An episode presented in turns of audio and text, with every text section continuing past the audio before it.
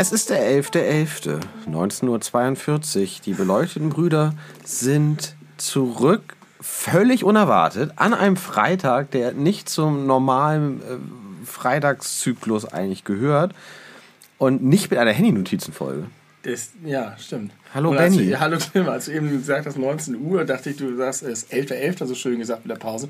Jetzt muss 1900. Ich war 1942. kurz, dachte kurz, du willst mich überraschen damit, dass du, dass du so tust, als wäre es jetzt 1998 und wir würden eine Folge aus der Vergangenheit senden. Also tun wir nicht, wir senden sie fast aus der Gegenwart. Heute ist Donnerstag, morgen ist Freitag. Ja. Von heute nach morgen in eure Öhrchen und zwar sind wir ganz gemütlich umschmeichelt von bunten Lichtern. Äh, willst du vielleicht die Tür auch nochmal zumachen, dass Ja. dieses äh, grelle Licht. Ja, hast, hast du bemerkt, dass es heller im Keller ist?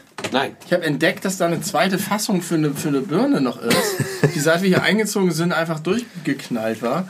Und plötzlich haben wir Licht, wo vorher kein Licht war. Neue Features in deinem Haus. Wenn du das gewusst hättest, hättest du noch mal einen Tausender draufgelegt, ne? Ja, ohne weiteres. Ohne Die weiteres. Fassung. Äh, liebe Leute, es ist was, es, es ist besonders. Es sind verschiedene Dinge, die diese Podcast-Aufnahme besonders machen. Die erste habe ich bereits erzählt. Es ist eine außer der Reihe, Ja. die nicht, äh, die nicht Handy-Notizen zum Thema hat und auch nicht irgendwie Corona-Special oder Joe Biden oder so. Wobei wir können auch über Joe Biden reden. Der lust und lust und lust aktuell. Aber äh, eigentlich ist was anderes, äh, großartiges, fantastisches. Ich schlafe heute bei dir. Das war's. Und das war uns eine Special-Folge wert. Nein, ich werde äh, morgen um diese Uhrzeit ein verheirateter Mann sein. Ja. Und du bist natürlich mein Trauzeuge. Und da ich ein romantisch veranlagtes Kerlchen bin, habe ich mich dazu entschieden, mir zu wünschen, meine Braut nicht vor der Hochzeit äh, zu sehen. Und deswegen schlafe ich hier und meine beide Frau mit ihrer Trauzeugin bei uns zu Hause. Ja, und das macht den Abend irgendwie auch für mich besonders. Und wir haben eben schon ein bisschen länger drüber gesprochen. Ich finde, auch wenn ich das alles ganz anders gemacht habe, das Schöne ist, wenn man sowas macht, dass man ganz viel für sich rausschlägt und besondere Momente daraus schafft. Und wir verheiraten nicht morgen, habe ich eben schon gesagt. Genau. Wir machen nicht morgen zu einem äh, Ehemann. Zu einem- wie zu- eine Mini-Playback-Show. zu einem Gatten. Die Zauberkugel. Wir sind zu einem Gatten. Ähm, und ich darf ein Trauzeuge sein. Wunderbar. Wunderbar. Was für eine schöne, wie- wie- was für schöne positive Vibes durch diesen Herbst brezeln. Und du bist so viel dafür verantwortlich mit deinen ganzen Vorhaben. Na, eigentlich mit dem einen Vorhaben. Dass du aber aufteilst auf mehrere Groß-Events. Wir melken die Kuh, solange es geht. Was gute Laune und positive Energie angeht, aber auch äh, inhaltliche Podcast-Produktion. Deine, Hoch wir sind, also deine Hochzeit ist so ähnlich wie die Pokémon Company. Da, kommt, Da wird auch alles gemolken, alles was gemolken, was nicht auch bei drei auf den Bäumen ist. Das sollte ich mir vielleicht für äh, mein Ehegelübde merken. mein Schatz, unsere Ehe ist wie die Pokémon Company. Ihr melkt alles, was nicht bei drei auf den Bäumen ist. Ja, guck mal, wenn, äh, wenn ihr zu den Menschen gehört, die diese Folge hören am Erscheinungstag, das ist dann äh, mein, mein Hochzeitstag. Ja, je nachdem, um welche Uhrzeit ihr schon zuschlagt bei dem Buffet, das wir euch aufgebaut haben werden, äh, seid ihr entweder kurz davor, mittendrin oder kurz danach. kurz danach. Ähm, kurzer Exkurs, wir haben da neulich schon drüber gesprochen. Ich möchte es auch hier nochmal sagen und es gibt da ein bisschen Neuigkeiten, Anführungszeichen. Man kann sich ja äh, die, die Statistiken angucken, wie viele Folgen gehört werden, welches die meistgehörte Folge ist und so weiter. Und auch in welchem Zeitraum sie wie oft geklickt wurde. Und die ganze Zeit, bis vor, weiß ich nicht, sechs Wochen oder so, war es so, dass immer Folge 1 alles über Benny die erfolgreichste war. Wahrscheinlich einerseits, weil alle Menschen sehr interessiert an dir sind Mit Sicherheit liegt das damit zusammen, ja. und vielleicht auch ein bisschen, weil es die allererste ist. Und wenn Leute sich dafür interessieren, dann neigen ja viele dann auch dazu, in die erste mal reinzuhören. Und danach auch abzuspringen, offensichtlich. Vielleicht, ja, offensichtlich, das stimmt. Sonst würde es ja immer entsprechend alle anderen Folgen auch nach oben ziehen, tut es aber nicht. Aber jetzt seit kurzer Zeit ist mit weitem Abstand, mit mehr als, mit deutlich mehr als doppelt so vielen Klicks, ich glaube, jetzt sind wir fast bei dreimal so viele, äh, unsere Folge, ich glaube 46, alles über Scientology. Ja. Und ich würde so gern wissen, woran das liegt.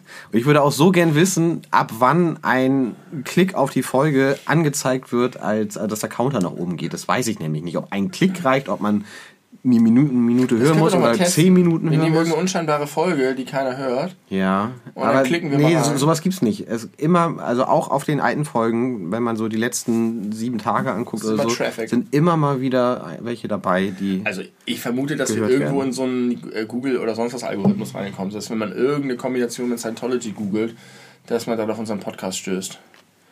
Und dann heißt es einfach alles über Scientology und die, die Leute sind interessiert und denken sich, ja, also alles über Scientology würde ich, gerne wissen. Äh, äh, SchülerInnen, die ein Referat schreiben müssen. Aber das ist Und gut. die sich erhoffen, da die, die gebündelte Quelle zu bekommen. Kriegen sie, weil die auch. im Wesentlichen lese ich aus dem Wikipedia-Artikel Ja. vor. Was anderes würden die selber auch nicht Nee, machen. würden sie nicht machen, nur kriegen sie es noch ein bisschen flankiert von irgendwelchen Sachen über Supermärkte. Und Deswegen, Und über Hühner. über Hühner. Das ist prima. Gefällt mir auch gut. Also willkommen alle Leute. Ich würde, wenn jetzt jemand an Bord ist hier, der diese Folge hört, Und- und- weil er über Ja. als Zufall über alles über Scientology raufgekommen ist Ja. und dann im Laufe der Zeit die anderen Folgen gehört hat, möchte ich, dass ihr uns jetzt eine E-Mail schreibt und davon berichtet. Folgt uns gern bei belebu-podcast oder bei Facebook unter die beleuchteten Brüder. Äh, und meldet euch bei uns. Das würde mich aufrichtig interessieren. Und Pflaume. herzlich willkommen. B- Bitte meldet euch. Mit Kai Pflaume. Über Kai Pflaume haben wir schon gesprochen. Hast du Sebastian Puffpaff gesehen? Habe ich nicht gesehen. Ich war ja spazieren Ja, stimmt. währenddessen. Stundenlang. Hast du das gesehen? Nein, ich nee, natürlich hast du es nicht gesehen. gelesen. Und wie war die? Äh, gemischt. Mhm. Es war eine Mischung aus, naja, äh, es ist sehr viel bedient sich an früher. Es, ist, es, ist, es, Es geht um TV Total. TV Total, Um die Neuauflage genau. von TV Total. Und die Kritik war so ein bisschen, wie schade, dass zeitgleich Wetten das lief, weil die Sendung äh, war sozusagen sowieso schon ein Relikt aus der Vergangenheit und hat sich damit begnügt, über sich über ein anderes Relikt aus der Vergangenheit lustig zu machen. Und das war halt so irgendwie so Ah. ein bisschen, okay, wozu gibt es euch eigentlich beide noch?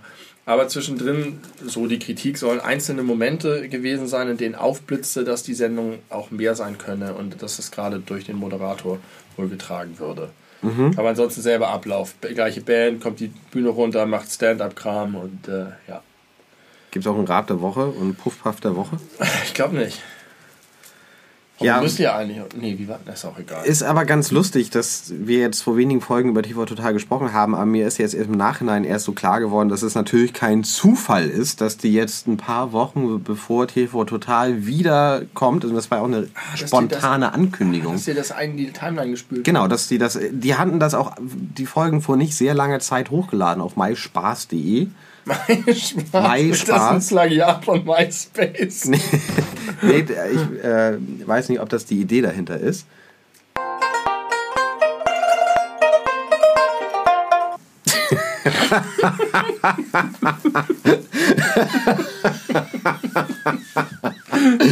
Hallo, das war eine spontane, unerwartete China-Pause.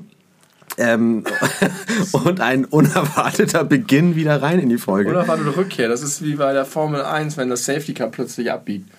Und, Und, und es wieder losgeht. ja, Das, Zack, wird, das Car das wird doch irgendwie angekündigt würde es. werden. Aber wenn es das machen würde, wenn es einfach so rechts Ach, abbiegen oh. würde und dann denkt Sebastian Vettel jetzt meine Zeit und tötet aus Versehen zwei Leute vor sich. Äh, ja, das ist ein guter Vergleich. Ähm, genau so eigentlich war das gerade. Äh, kann ich nichts mehr zu beitragen. Nee, wir hatten hier ein, ein, ein paar Probleme, jetzt sind die gelöst. Und äh, ich weiß nicht mehr genau, wir waren glaube ich noch bei TV Total und dass irgendwie die Vergangenheit zurückkommt. Ja. Aber darüber reden alle schon seit Tagen. Eigentlich interessiert Ist- mich das auch nicht so. Nee, ich finde es auch nicht, also, nee. Das ist so wie, ich könnte jetzt sagen, auch eine Sache, die ich gerne abschaffen würde, das tangiert mich nur peripher.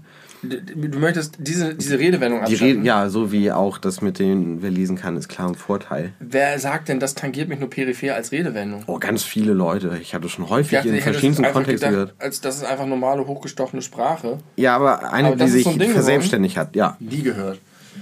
Ätzend. Ist nicht gut, wenn das äh, benutzt wird, weil Ja, also es ist okay, wenn es nicht sich verselbstständigt hat. ich habe auch das, schon wieder das Gefühl, dass ich mir das ausgedacht habe und überlegt habe, aber das ist wahrscheinlich nicht richtig. Ähm, äh, New York hat einen neuen Bürgermeister. Ja, Weißt, Demokraten. Weißt du, wie er heißt? Nee, hab ich aber ich hab's gelesen, aber. Er heißt Eric Adams. Ja. Und ich kannte den Politiker Eric Adams vorher nicht. Ich habe jetzt von dem erfahren, als er diese Wahl gewonnen hat. Und habe das dann so gelesen als Nachricht bei tagesschau.de und musste so lachen, weil weißt du, wer auch zufälligerweise Eric Adams hat? Klingt wie ein Wrestler. Nee, es ist der Sänger von Manowar. und dieses Bild, was sich daraufhin in meinem Kopf ergeben hat, Manowar, eine leicht peinliche Metalband, die es seit den 80ern schon gibt. Ich weiß gar nicht, ob sie immer noch gibt. Also ob die nochmal was machen. Der äh, langjährige Gitarrist ist im Gefängnis wegen Kinderpornografie. Oh, nee. Der frühere Schlagzeuger ist äh, tot. Und der, der Sänger moderiert jetzt New York. Der, ja, wahrscheinlich gibt es Manowar nicht mehr, weil er sich auf seine politische Karriere konzentriert Und hat. der Bassist reißt immer noch irgendwo Seiten. Irgendwo reißt, reißt Joey DeMario die Seiten aus dem Bass, aber Eric Adams äh, hat sich ein paar Hauttöne dunkler färben lassen und ist jetzt der Bürgermeister von New York. Das war ein schönes Bild in meinem Kopf. Eric Adams muss ich, muss ich drüber lachen, dachte ich, kannst du dich auch dran erfreuen. Ja, kann ich. Wäre noch lustiger gewesen, wenn ich den, das gewusst hätte, dass der Sänger von Manowar, Das- würde Motorhead heißt, aber der heißt, er heißt auf jeden Fall nicht Eric Adams. Nee, der heißt Lemmy Kilmister und ist auch ist tot. Ja. Der New Yorker Bürgermeister ist nicht tot. Zumindest ist er erst am Donnerstag noch nicht. Vielleicht ist er Wer, erst morgen. wer weiß, was in den nächsten vier Stunden noch so Aber ich glaube, er ist passiert. auch noch nicht vereidigt. Das heißt, es wäre nicht so schlimm. Das heißt, es wäre nicht richtig, dass wenn Ah, der Designierte. stürbe, dass dann der New Yorker Bürgermeister töte. Ja, okay. Benny, wie, wie geht's dir denn eigentlich? Wie, warte, wie, warte, wie kann man das eigentlich machen in Konjunktiv? Ähm, das geht nur mit wäre, tot wäre. Schade, ich finde, man sollte das zusammenziehen können. Sag nochmal den, den originalen Satz. Ähm, wenn, wenn er tot wäre. Ja. Also wenn er stürbe, wäre es nicht so, dass er tot wäre. Was ein echt komischer Satz jetzt ist für sich genommen. Aber ähm, statt tot sein würde, könnte man sagen, tot wäre. Ja. Aber man kann es nicht noch zu einem Wort zusammenziehen. Ich habe eben Töte gesagt. Ja, ja, ich verstehe. Fände ich schön, wenn das möglich wäre, grammatisch. Nee, ist es nicht. Aber das ist, ich glaube, das Wort Tod hat auch eine interessante äh, germanistische Besonderheit. Welche? Dass, dass das da nicht geht, dass es da keine. Also du musst dich ja, musst ja irgendwie. Naja, du kannst dich ja mit, behelfen. nein, mit töten würde es gehen. Es geht ja nur mit Stimmt. Verben. Tod ist ja, Ja, kein Verb. stimmt. Tötete, könntest du ja sagen. Ja, Aber stimmt. sonst kannst du auch sagen, es gibt kein Konjunktiv von Milch. Insofern ist Tod nicht sehr besonders. Ja, da hast du recht. Ich habe ein, ja. Wenn es jetzt milchte. Okay, also ich muss sagen, äh, dass Substantive eine besondere, eine germanistische Besonderheit haben, wenn es um den Konjunktiv wählen kann. Man geht kann nämlich einfach nicht. kein Konjunktiv Ist doch besonders. Ist sehr besonders, denn mit Verben geht's ja. aber, aber die Subjekte oder Substantive teilen diese Sonderbarkeit mit den Adjektiven. Das heißt eigentlich, äh, Obwohl man sagt ja die durchaus, Verben sind in der Minderheit. ähm, wenn es jetzt schon Frühling wäre und es schon alles grünte. Aber das ist ja ein, ein äh, zum Verb um Ein Adverb. ein Adverb. Nee, ist kein Adverb. Kein Adverb. Ad, nein, nein, nein. Ad, Adjektiv bezieht sich auf Subs, Substantiv, Adverb bezieht sich aufs Verb. Was ist denn, wenn es grünte? Es grünt ist einfach ein Verb. Ja, ist einfach ein Verb. Es grünt ist ein Verb. Aber es ist die einzige Farbe, die es als Verb gibt. Gehst du gerade alle durch? Ja, ich gehe Das gerade durch. braun, das schwarz, das rote, das bläut. Schwärzen. Bläut geht vielleicht noch. Man kann etwas schwärzen. Hast du recht. Und bläut? Es bläute schon der Morgen. Der Morgen bläut nicht, der rötet eher, aber das kann man nicht sagen. Ich hab weiß das nicht, Gefühl, ob es dieses Wort bläu- überhaupt gibt. Bläuen kann man doch sagen. Wenn man irgendwas einfärbt zum Beispiel, Ja. dann bläut man es. Aber äh, was ist, wenn du es rot einfärbst? Du Rötest rötest. Man? Und wenn ich jetzt, wenn ich jetzt auch. hier herumrötete, könnte man das sagen, wie das so richtig konnektiv? Wenn ich jetzt, auch, wenn ich jetzt dein Bild rötete, Ja, dann wärest du sehr sauer auf mich, zu Recht. weil dann das Bild ro rot, rot ist. Weil es denn ruiniert wäre, ja. Durch die rote Weil ich es Farbe. ruinierte. Du- du- Dadurch, dass du es rötest. Aber mit, mit dem Ansatz kannst du jede Farbe zum Lilan. Verb machen. Orange. Lilan ist komisch, orange. Aber grünt hat eine Sonderstellung. Ja. Oder ist es einfach nur viel verbreiteter? Und alles andere März. ginge auch, aber die Einsatzmöglichkeiten Nee, da- sind vielleicht auch nicht so Da bezieht es sich ja auf die umfangreich. Natur. Das ist ja eigentlich eine, ein Sprachbild eher fast. Ja. Naja, das ist der germanistische Teil dieses Podcasts. Ich hatte- Vielleicht noch nicht ganz gewesen. Nee, ich hatte noch eine germanistische Frage. Ich muss mal ganz kurz gucken. Schon vor langer, über langer Zeit. und Das können wir gleich noch machen. Äh, und zwar äh, das Wort romantisieren. Ja, Kommt es von Roman oder von Romantik? Romantik. Und kommt Roman von Romantik? Ist doch komisch, dass das, also das ist ja nicht nur derselbe Wortstamm, das ist ja das komplette Wort in dem und anderen mit drin. Ja, Rom würde ich jetzt nicht Vielleicht in die Roman Kategorie auch von tun. Rom. Ähm, ich weiß nicht, woher das Wort Roman etymologisch kommt. Was bedeutet denn Romantik Ich etymologisch? könnte, naja, Romantik ist erstmal ja eine, eine, eine ähm, ich weiß gar nicht, was zuerst war. Die, die Ära, die Zeitperiode oder das Wort romantisch.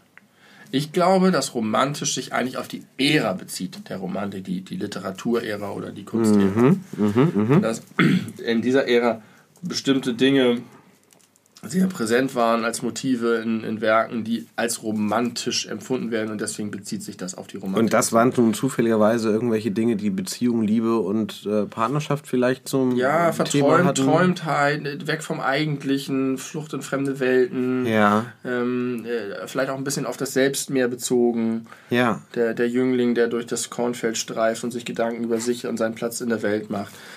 So Sachen. Und da spielt natürlich die Liebe häufig eine große Rolle, denn Jünglinge in Kornfeldern, wie Jürgen Drews es einstmals war, die denken viel an die Liebe. Und man muss sagen, das sind auch so Werke, da kann auch schon mal der Morgen bläuen, wenn man sich das, wenn man da mal so Da kommt- genauer reinliest. Ja, da kommen diese ganzen schwülstigen Wortschöpfungen her. Und ich weiß, es ist jetzt Jetzt sag mal, sag mal so ein klassisches Werk aus, aus der Epoche Boah, der Romantik. nicht. Ich bin gerne mal solche Fragen darfst du mir nicht stellen. Ja, deswegen noch gerade. Nee, lass das mal. Entschuldigung, aber ich, dir hätte jetzt gedacht, vielleicht Schiller. Vertreter- mm, Nein. Der hat doch auch Nein, so Schiller ja schwülstige Klassik. Sachen gemacht. Ja, das ist ein Klassiker. Was ist Das Klassik? ist der Klassiker. Die Klassik ist auch eine äh, e Epoche. okay, und war die vor oder nach der Romantik?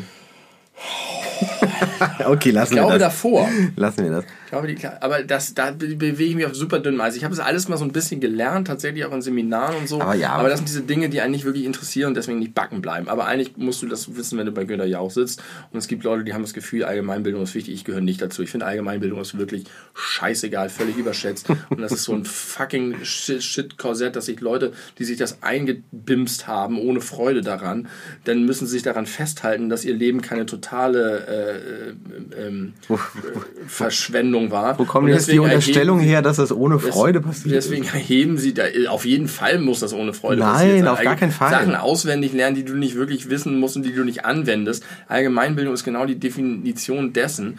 Angewandtes Wissen ist wichtig, vernetztes Wissen ist wichtig, Sachen, die du brauchst, sind wichtig. Das ist alles wichtig, aber aber- der ganze andere Kram, den brauchst du nur, um dir darauf dich geil zu fühlen und dich über andere zu erheben, die nicht durch Nein. dieselbe Scheiße gegangen sind, freiwillig oder gezwungenermaßen von ihren Eltern oder hässlichen Lehrern mit Warzen auf der Oberlippe. Da möchte ich heftig widersprechen, weil ich einen nicht zu vernachlässigen Teil meiner Allgemeinbildung aus äh, an wunderbaren Spieleabenden gespielten Quizspielen Ja, habe. das habe ich neulich auch drüber nachgedacht. Diese Quizspiele sind eigentlich auch totaler Quatsch und ich verstehe gar nicht, was du daraus ziehst, weil das ist genau nur das, es ist eine Abfrage von Wissen und auch eine Aneignung von Wissen, die du aber nicht brauchst, außer für weitere Quizsendungen. Es ist ein Zirkel-Jerk ohne Ende. Aber du willst dafür plädieren, dass nur noch Alltagswissen und Handlungswissen und Nicht Alltagswissen. Wenn dich was interessiert, ist es ja geil. Es, also die Literatur kann ja super faszinierend sein und dann ist es auch spannend, sich mit den Epochen zu beschäftigen und was wann, wie, wo war.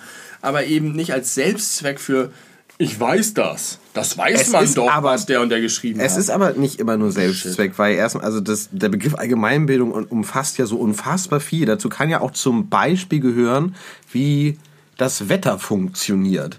Und das ist ja auch Nein. etwas, was man dann in seinen tatsächlichen lebensweltlichen Alltag mit einbinden kann. Nichts, was in der Allgemeinbildung enthalten ist, ist auf jeden Fall nicht wichtig oder relevant zu wissen.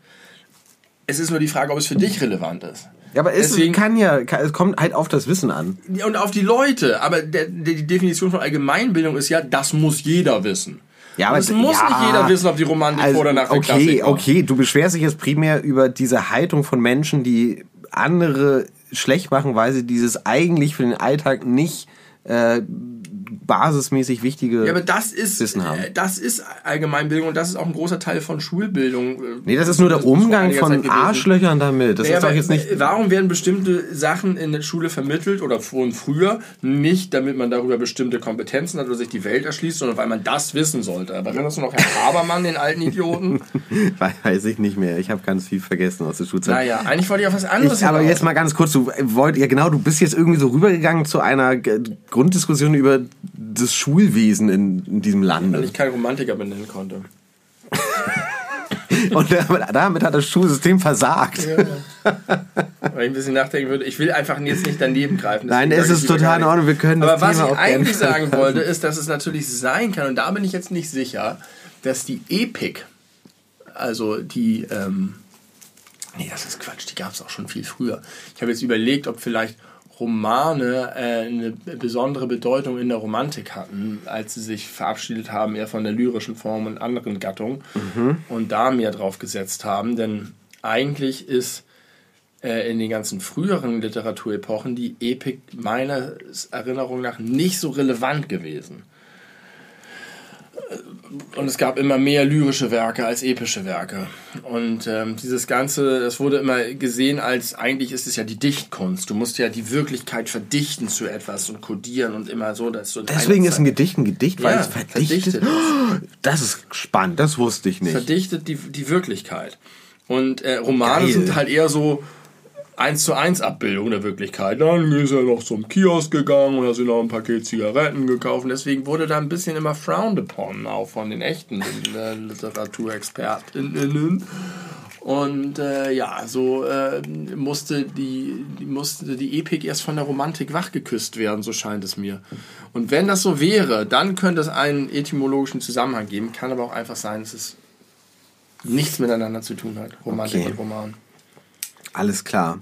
Aber es würde mich nicht wundern, denn früher hat man, glaube ich, nicht von Romanen gesprochen im, im, im, im Mittelalter. Es gab Romane, auch, äh, auch im Mittelalter und ja, ich glaube möglicherweise sogar im, im, im Antiken, weiß ich nicht genau, aber damals hieß es halt einfach immer epische Werke. Egal. Okay. Übrigens auch ein Grund, warum sich Romane erst so spät entwickelt haben, äh, ist, weil es früher viel weniger Möglichkeiten der schriftlichen Tradierung gab, Ja. sondern die ja alle mündlich äh, übermittelt wurden. Und deswegen hat es sich gar nicht gelohnt, irgendwie so einen Krieg- und Frieden-Scheiß zu schreiben, weil konnte keiner rezipieren. Und erst mit Buchdruck und so weiter war das, war, und, und dann auch einer richtigen Verbreitung hat sich das rentiert für den kleinen Künstler, Schreiberling. Vielen Dank, Heidi Theodor zu Gutenberg. Vielen Dank an dich, äh, genau, Karl Theodor, Für deine Haare. dass du äh, äh, gelernt hast, ein Buch zu schreiben und es dann auch gleich fleißig angewandt hast bei deiner Doktorarbeit. Du bist der einzige Mensch, den ich kenne, der das Wort tradiert benutzt. Und du benutzt es dafür, dass es so für mich so selten ist, dass ich das höre, finde ich erstaunlich oft. Aber ich finde es jedes Mal geil. Ich finde, tradiert ist ein, ein schönes Wort. extrem gutes Wort. ja, es gibt viele schöne Worte in der deutschen Sprache aus der Richtung. Ja, aber das, das ist ein, ein sehr besonderes, weil ich das nur im Gespräch mit dem, man hört die ganze Zeit nur irgendwelche Flaschen. Gluckern. gluckern. Aber he- heute ist ja der Tag vor Allerheiligen, hätte ich fast gesagt. Der Tag vor meiner Hochzeit und wir wollen über Hochzeiten Ja. sprechen, weil ich möchte tatsächlich auch diese rotweinschweren Stimmung. Folge gerne alles über Hochzeiten nennen. Tatsächlich, oder müssen wir aber viel, wir haben leider eben schon im Vorgespräch Viel über Hochzeiten gesprochen. viel über Hochzeiten gesprochen, aber ich möchte mal eine Sache am Anfang, weil, äh, bevor mir das entfällt, ich bin ja morgen ein Trauzeuge. Ja, Und wenn ich das richtig verstanden habe, ist die eigentliche Aufgabe des Trauzeugen zu bezeugen, dass du nicht bereits verheiratet bist. ursprünglich, äh, traditionell kommt es daher. also dass es heutzutage keinen Sinn mehr hat, weil wir ein Einwohner, zentrales Einwohnermeldeamt haben und der Staat diese Daten hat, ist klar. Aber auch in der ursprünglichen Bedeutung finde ich das ein bisschen erstaunlich. ja. Denn erstens, warum sollte irgendjemand das mit absoluter Sicherheit wissen, dass er es bezeugen kann, dass du nicht heimlich noch die Magd vom Nachbarsdorf geheiratet hast?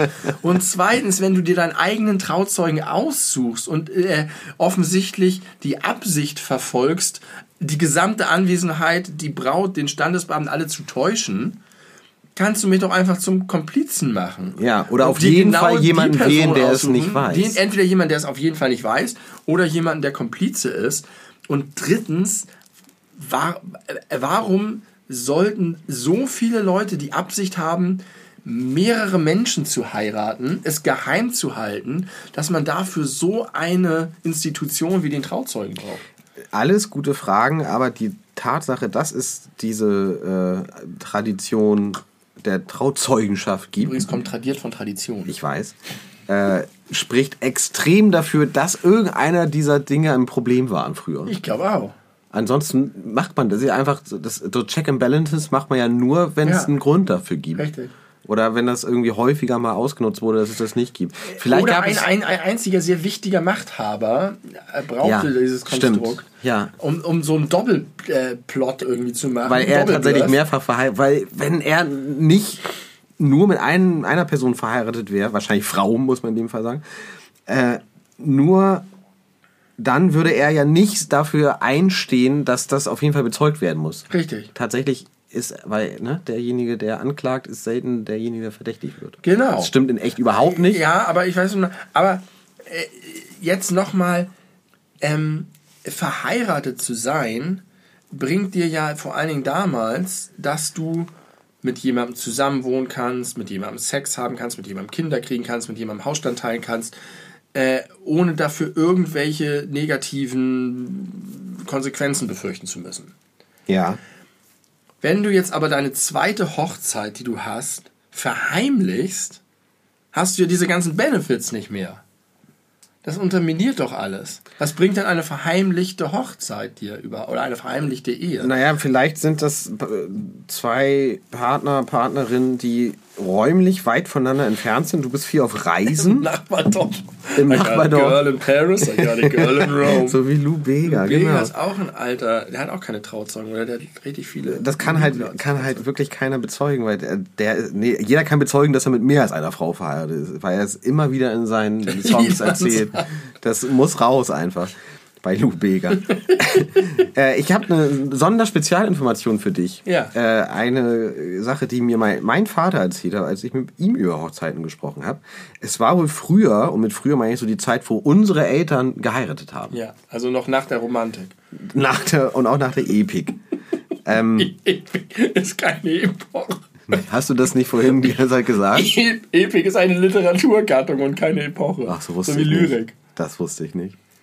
Gab es nicht auch die Die Epoche? Prosa gibt's noch. der Was ist denn, wie verhält sich denn die Prosa zur Epik? Äh, es gab auch noch die Epikureer. Und die Etrusker. Jetzt fällt mir mal wieder zu. Also noch in den 80ern Mein war es so, Bengel. in den 1980ern war es noch so, dass, wenn man äh, zur Ehe angemeldet war, ich weiß nicht, vier, fünf, sechs Wochen bevor die Ehe geschlossen wurde, wurden die geplanten Eheschließungen für diesen Zeitraum draußen angehängt. Ja. So dass Leute noch hingehen konnten, um zu gucken, äh, wer hei oh, aber hier mit, äh, mit Tim Lange bin ich aber schon verheiratet. Ja. Äh, da gehe ich jetzt mal hin und sag Bescheid. Also das von wegen Bezeugen und eventuelle Vorteile, auch das musste ja aber eingeführt Ja, okay. worden sein. Von einer Aber das ist Behörde. vielleicht auch noch so ein bisschen, dass man sieht, so was, scheiße, die heiratet, das geht gar nicht, da muss ich den nochmal schnell zum Duell herausfordern. ja, das, ich glaube, so. das war aber nicht die Idee. Es ging, glaube ich, wirklich darum, dass man. Aber es war offensichtlich eine große Gefahr, da- dass sich Leute mehrfach verheiraten. Genau. Weil sie vielleicht die Mitgift mehrfach abgreifen wollten oder so. Oder am Ende ist es entweder Geld oder Sex. Also es ging wirklich darum, zum Beispiel. Ja, gerade das mit dem Sex, das verstehe ich ja nicht, weil wenn, wenn, es, wenn es sozusagen äh, völlig äh, außer Frage steht, dass du außerehelich den, dem Koitus frönst, dann wir reden so viel über Germanistik, dass meine Sprache schwillt. Wie ein steifes Glied. genau. Dann, äh, dann ist eine verheimlichte Ehe doch nicht mehr wert als eine Nicht-Ehe. Vielleicht ist es auch, weil du dich nicht scheiden lassen konntest. Du sagst, fuck, ich habe einen Fehler gemacht. Jetzt sitze ich hier in der Hölle und komme nicht raus. Egal, ich heirate einfach die nächste. Merkt schon keiner. Das Ja, könnte sein. das könnte sein. Statt einer Scheidung.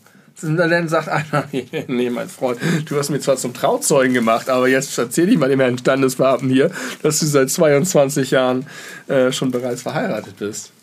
Dann hagelt es aber Watschen hinterher in der Nachbesprechung. Heutzutage braucht man gar keine Trauzeugen mehr. Richtig. Man kann ist nicht nötig. gänzlich ohne heiraten. Ja. Aber wenn man welche hat, dann brauchen die einen Personalausweis. Ein gültigen. Einen gültigen. Ja. Sonst, also es geht nur entweder oder. Ich glaube, das war das größte und schwierigste Projekt, was ich in den letzten fünf Jahren, äh, wo ich daran beteiligt war und äh, maßgeblich dafür verantwortlich, dass es vorangegangen ist, dich dazu zu bewegen, deinen Personalausweis zu verlängern. Aber es hat einen schönen Nebeneffekt. Na? Ich habe einen gültigen Perso. Ja, das ist kein schöner Nebeneffekt, das ist der Hauptgrund, warum du das machen solltest. Nein, der Hauptgrund ist die mor- morgige Hochzeit. Mit einem gültigen Ohne, Perso. ohne die Hochzeit hätte ich mindestens noch zwei Jahre diesen Perso mit mir rumgetragen. Wenn ich äh, davon habe- erfahren hätte, hätte ich das verhindert. Ich habe diesen letzten Perso seit zehn Jahren gehabt. Und ich habe ihn, glaube ich, nie gebraucht. Ja. Vielleicht mal in Verbindung mit einem Bahnticket. Aber glaubt doch nicht, dass der Schaffner darauf das Datum Dem. Schaffner ist das egal, aber wir sind bei einer Behörde, verdammt noch Wir haben Axel. eine Ausweispflicht. Beim Standesamt. ja, die, glaubst du, die machen das Cross-Checking mit der Taliban-Datenbank und gucken, ob ich eine Kalaschnikow unter meinem T-Shirt habe? Was, wo kommen die Kalaschnikow her? Die gucken, ob der abgelaufen ist oder nicht. Weil wir mit Taliban reden, also ich. weil, sie, weil ich dachte, was ist denn wichtig für die Sicherheitsbehörden, dass, dass da kein, kein Terrorist dich trauzeugt? Nee, dass das, alles ist einfach- Ordnung hat. Oder ist es einfach nur, dass sie, dass sie gucken, okay, wir haben viele verschiedene Punkte. Wir dürfen nicht ständig unser Volk nach ihren gültigen äh, Ausweisdokumenten abfragen. Aber immer wenn mal einer sich in so ein Standesamt als Trauzeuge reinschleicht, dann gucken wir, ob alles in Ordnung ist. Und wenn nicht, dann ringeln gleich die Alarmglocken in Scotland Yard. Also ich sag mal, wenn du im Auto fährst, wo der TÜV abgelaufen ist, Ja. das muss ja auch gezielt untersucht und äh, überprüft Ist werden. gefährlich, wenn der TÜV abläuft. Das ist gefährlich und vielleicht ist es beim Personalausweis genauso. Warum? Weil ich, als ich jetzt den neuen beantragt habe, wurde nicht geguckt, ob ich inzwischen irgendwelche neuen Mutationen in mir trage. Oder ob ich, es wurde einfach ein, naja, wer weiß, was die in Berlin gemacht haben bei der Bundesdruckerei. Hat ja auch einen Moment gedauert. Vielleicht hat der Professor Xavier da noch mal ein bisschen von der Ferne mein Gehirn gescannt und meine Eingeweide. Alles denkbar. Von der Bundesbehörde? Weiß ich nicht. Mir, mir gefällt schon wieder sehr unsere, un, unser Themenspektrum, was so in den ersten knapp 30 Minuten. Ich bin heute sehr assoziativ unterwegs. Das ist ja mal was ganz Besonderes und überhaupt nicht anstrengend. Weil das ist auch immer genau der, äh, der Modus, in dem du mich ständig unterbrichst, weil du versuchst, meine Sätze für mich zu Ja. Und weil ich ein Feuerwerk an Ideen habe, die sofort raus müssen. Ja, das ist schrecklich. Kannst du das bitte Mühe zurückfahren? Du kannst dir das so vorstellen, du sagst was, das löst in mir einen Gedanken aus und der Gedanke ist wie eine Zündschnur von der Silvesterrakete. Ja, aber Du kannst nichts tun, außer dich äh, äh, rasch entfernen. das würde dem Podcast sehr gut tun. Ich sag einfach irgendein Wort oder irgendein Thema und dann und dann dann geh und dann machst du den Rest alleine. Das wäre auch eine sehr ist ja eine, ich habe eine sehr besondere Folge angekündigt. Eine sehr besondere Folge bekommt ihr. Dann erzähl mal ein bisschen was über Hochzeiten, Tim. Ich Jetzt nicht über deine, über Hochzeiten allgemein, auf denen du warst, wie du so zu Hochzeiten stehst, was du für Erfahrungen hast, woran du denkst, wenn du an Hochzeiten denkst. Deine eigene mal ausgenommen, was vielleicht gerade schwierig ist, weil sie direkt immanent ist, aber trotzdem gib dein Bestes. Ich möchte das gar nicht so sehr thematisieren, weil ich das für ein nicht so spannendes Gesprächsthema halte. Du hast gerade gesagt, die Folge heißt alles über Hochzeiten. Ja, aber da muss man doch jetzt nicht irgendwelche eigenen Hochzeitserfahrungen erzählen. Also, okay, pass auf. Wir machen, wir gehen auf die Meta-Ebene. Hallo, Mark Zuckerberg. Wir sind jetzt bei dir. Bei Meta. Im Metaverse. Metaverse. Da gehen wir uns jetzt hin. Ein Meter Wurst. Wie eine Zündschnur, ne? Da ist auch wirklich, da- das geht auch gar nicht anders. Also, Mini, mini Würstchenkette. dazu, ich habe manchmal, das, was du beschreibst, sowas habe ich manchmal in Bezug auf unsere Handynotizen, dass ich eine fixe Idee habe und in dem Moment so doll davon überzeugt bin, dass es eine gute Idee ist, dass ich die in meine Handynotiz reinschreibe und nie darüber spreche, weil eigentlich eine Minute später ich schon weiß, es ist scheiße. Zum Beispiel steht seit bestimmt zwei Jahren da drin fast äh, einfach nur Justin Käse, weil ich irgendwann mal just in case gesagt habe und mir daraufhin dann dachte, hm, wäre es nicht vielleicht eine gute Idee, als Künstlernamen sich Justin Käse zu nennen. Und das fand ich in dem Moment richtig gut und dachte mir so, da, das wird ein gutes Gesprächsthema in der nächsten Folge und saß dann vorm Laptop und dachte mir, nee, da, also das kann ich jetzt nicht erzählen. Das ist ja super lame. Entschuldigung, aber es ist kein gutes Gesprächsthema. Aber mit der Einbettung in den Metakontext Hat es voll funktioniert und hat sich gelohnt, dass du es ins Handy getippt hast insofern. Gut, dass wir uns zu Marc nach wie oben aufs Metaverse begeben Wie haben. doll ich lachen musste. Ja. ganz, ganz neuen Kniff gegeben. Also, Hochzeitsfeiern können sehr unterschiedlich sein. Ich finde Hochzeitsfeiern fürchterlich, die meinen, alle Traditionsklischees bedienen zu müssen. Das geht mir auf den Keks. Ich war einmal auf einer äh, kirchlichen Trauung, hatte ich überhaupt keinen Bock drauf, war auch entsprechend scheiße, weil ich einfach aber auch diese, ganzen, diese ganze Institution ablehne und mich ungern in Kirchen aufhalte. Ich bin richtig gerne in Kirchen, Ich, weißt du, warum ich das nicht kann? Da bin ich, weil es so kalt ist. nee, weil Die Bänke so hart sind. ich darf dir auch einfach keine rhetorischen Fragen stellen, wenn du in dem, in der Gedankengeschwindigkeit unterwegs bist.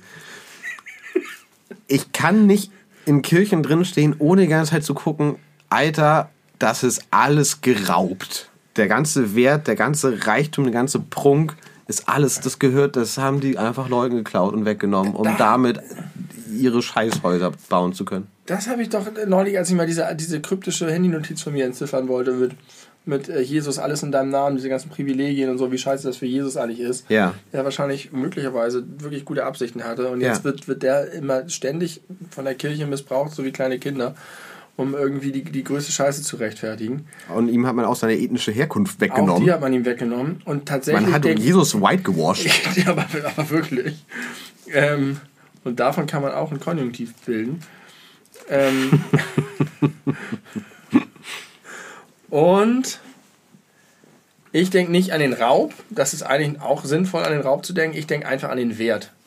Ja, An den, an die- aber das an kann man die- doch nicht An, trennen. an den Wert, der da drin steckt. Und zwar, was da Menschen für Entbehrung hatten, in einer sowieso schon entbehrungsreichen Zeit, ohne Ja. die Wunder der modernen Technik, Ja. hat man ihnen auch noch das bisschen, was sie erwirtschaftet haben, unter den Füßen weggezogen, um noch so ein scheiß Relief da reinzukloppen und noch irgend so ein Mosaikfenster herzustellen. Und alles für die Katz, damit dieselben Leute dann Buße tun können, sich in den Staub werfen können unter diesen prunkvollen Sachen, die sie selber erarbeitet haben und dann aber auch noch das Gefühl vermittelt bekommen, es handele sich um Göttlichkeit. Es ist keine Göttlichkeit, es ist Raubbau und Sklaverei. Und die Leute werden äh, völlig irrsinnig auch noch dazu gebracht, zu den Dingen zu beten, die äh, Symbol ihrer eigenen Ausbeutung sind. Viel Spaß in Zukunft in Kirchen. you cannot unseen it. Ich sitze immer noch gerne in Kirchen. Ich finde, das hat was. Also dadurch entsteht ja auch was, was irgendwie wirklich größer als Menschen ist, weil es halt auf Sklaverei beruht. Aber irgendwie ist das, finde ich, immer ein krass besonderer Moment. Und ich werde genau wie alle anderen Leute wissen, ich werde sofort von der Atmosphäre, egal wie ich dazu stehe, gedämmt. Ja, das kann ich ist verstehen. Es, sind- es, es sind auf jeden Fall ganz besondere Atmosphären, die dort herrschen. Und das ist irgendwie woanders nicht so reproduzierbar. Deswegen, ich kann das nachvollziehen. Aber ich kann das wirklich, es ist ohne Witz so, ich fühle mich super unwohl, wenn ich anfange, genau über diese Dinge nachzudenken. Und Mhm. irgendwann komme ich zwangsweise dahin. Und das gefällt mir nicht. Ich finde es auch nicht, nicht schön. Also es ist nicht so, dass ich da sitze und denke, schöne Atmosphäre oder so will ich auch heiraten oder das will Nee, ich aber auch halt machen. besondere Sondern Atmosphäre. einfach be- besonders, so wie Ja. ich auch einen krassen Regensturm irgendwie besonders Ja. Mhm. finde oder so. Ja, okay. Kirchliche Trauung. Genau. Findest du scheiße? Finde ich fürchterlich, äh, richtig. Und also vielleicht gibt es das, aber ich glaube, es kommt sehr viel seltener vor, dass wenn Menschen Wert darauf legen, sich kirchlich trauen zu lassen, dass die dann aber auch gleichzeitig zu Menschen gehören, die nicht so diese ganzen Traditionen haben wollen. Weil ich finde, das geht häufig Hand in Hand. So mein Ja. Klischee in meinem Kopf. Es gibt da bestimmt auch Ausnahmen. Vielleicht stimmt es auch einfach gar nicht, aber irgendwie finde ich, passt das in meinem Kopf ganz gut zusammen. Und je traditioneller, ich meine, es fängt für mich schon mal mit Platzkarten an. What the fuck? Das sind, wir sind doch alles Das erwachsene machen Menschen. so viele Leute. Ja, aber wozu?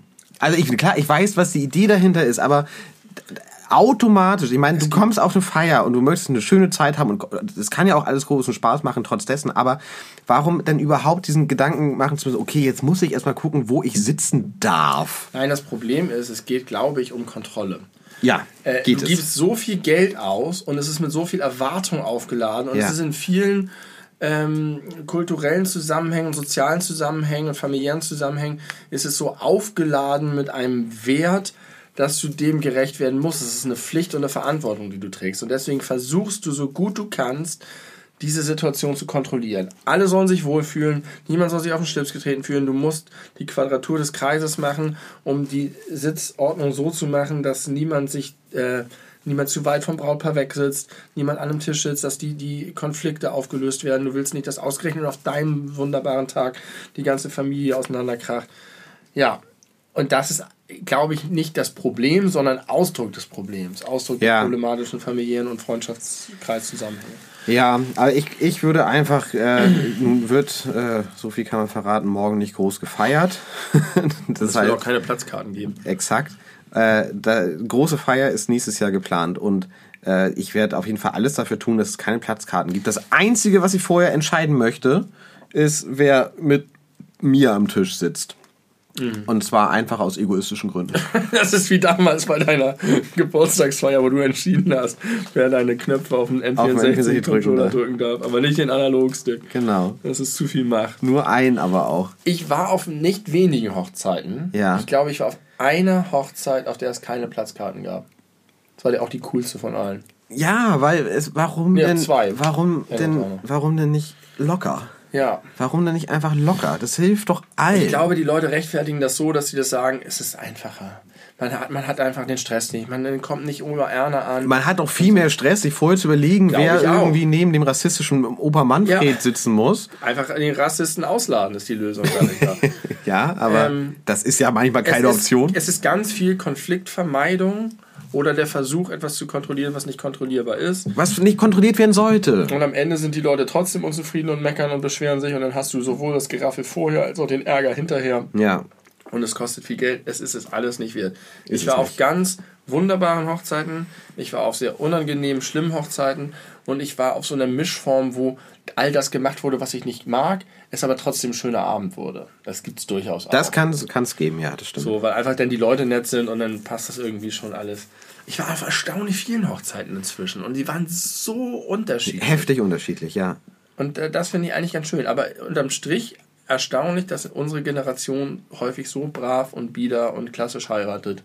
Ich glaube, deutlich häufiger als bei unseren Eltern das der Fall war. Ich habe auch den Eindruck, dass es so eine selbsterfüllende Prophezeiung ist, weil es, was man sagen muss, falls irgendjemand da draußen beim Zuhören irgendwie eine Hochzeit plant, ich möchte euch einen großen Tipp geben, wenn ihr nach irgendwelchen Dingen fragt, also euch so informiert über Catering, über DJ, über Blumen, über, wie hier, wie heißt das, wenn man irgendwo schmückt? Deko. De Deko äh, egal worum es geht, sagt niemals, dass es für eine Hochzeit ist, weil sobald das, die, The die Thematik Hochzeit damit ins Spiel kommt, alles doppelt so teuer ist mal. Nur weil es für eine scheiß Hochzeit ist. Das ist richtig krank, das ist so eine heftige Maschinerie dahinter. Das ist, das ist fürchterlich. Und dadurch haben die aber auch ein Interesse, diese ganzen Geld verdienenden Klischees in die Köpfe der Menschen reinzupumpen. Ich gucke nun unfreiwilligerweise häufig Brautkleidsendungen mit und es ist alles darauf ausgelegt, also auch da gibt es mal unkonventionelle Bräute, die mal ein schwarzes Kleid wollen oder die im uh. Dürndl heiraten, weil sie aus Bayern kommen. Aber im Großen und Ganzen geht es immer darum, wie viel ist das Budget, wie teuer ist das Kleid, welche Farbe hat das Kleid. Äh, und es wird dann auch so schnell so unpersönlich. Ich finde es halt, also es geht doch um das Brautpaar. Und, äh, ja. und die ganze Industrie, ja. die Maschinerie ja. machen ja alles darüber. Die schönste Hochzeit, auf der ich war, neben der, auf der wir beiden waren, die einfach auch super special und besonders war. Wo wir in der Folge alles über Partys gesprochen haben, Richtig. ein bisschen. Ähm, die war einfach so, dass die eine Location gemietet haben. Das war irgendwie so eine alte, mehrere alte Scheunen mit einem Innenhof von irgendwie einem Bauernhof oder so. Mhm. Und die haben einfach gesagt, komm vorbei und bringt jeder irgendwas Cooles zum Buffet mit. Ja. Und dann haben die da drin das so alles so mit ganz tausend von diesen billigen Ikea-Papplampen geschmückt, mit so geilen Lampen drin. Aber es war halt alles selbst gemacht, aber super simpel. Aber es sah trotzdem geil aus, so eine riesengroße Scheune, wo dann diese, auf verschiedenen Höhen diese ganzen Papierbälle hängen. Und dann gab es halt ein Buffet, wo alle jeder hat halt eine Sache gemacht, aber sich voll viel Mühe gegeben. Aber es waren halt nicht die klassischen, hm, hier ist jetzt das Rinderfilet auf Bohnensalat, sondern irgendwelche besonderen Sachen, die alle cool waren. Sie mussten kein Geld fürs Catering ausgeben. Es gab keine Platzkarten, sondern alle haben draußen auf so Bierbänken und Tischen in diesem rustikalen Innenhof es fehlte nur noch das Schweine um uns rumlaufen. Und dann haben die, die da nicht gewohnt haben oder kein Hotel in der Nähe hatten, haben im Heu geschlafen nachts. Hm. In der Scheune. Und es war ein so geiler Abend und es war persönlich und nett und lustig und es gab Feuer und es gab Party und es waren alle gut drauf. Und die haben wahrscheinlich viel weniger Geld gezahlt als die ganzen anderen, hatten kein Problem mit Tischkarten und mit irgendwelchen Beschwerden. Es war einfach ein richtig toller Abend. So kann man es dann halt auch machen, Ja. wenn man es dann überhaupt will. Ich habe das halt gar nicht gemacht. Und da gibt es auch immer noch einige Bekannte, die meinen, ich würde ihnen noch eine Hochzeit schulden. Weil ja alle geben mir sehr viel Geld aus und jeder kriegt was und jeder gibt was. Und so gleicht sich alles aus. Und jetzt wird von dir verlangt, dass du noch eine große Party schmeißen Ich musst. schulde denen noch eine Party. Was sind das für Leute? Ist ein bisschen weird, ne? Sehr. Sehr. Schuldest den Scheiß direkt. Du hättest mir damals geschuldet, mir Bescheid zu sagen, dass du heiratest, bevor du heiratest und nicht erst danach per WhatsApp. Aber das ist lange vorbei mittlerweile.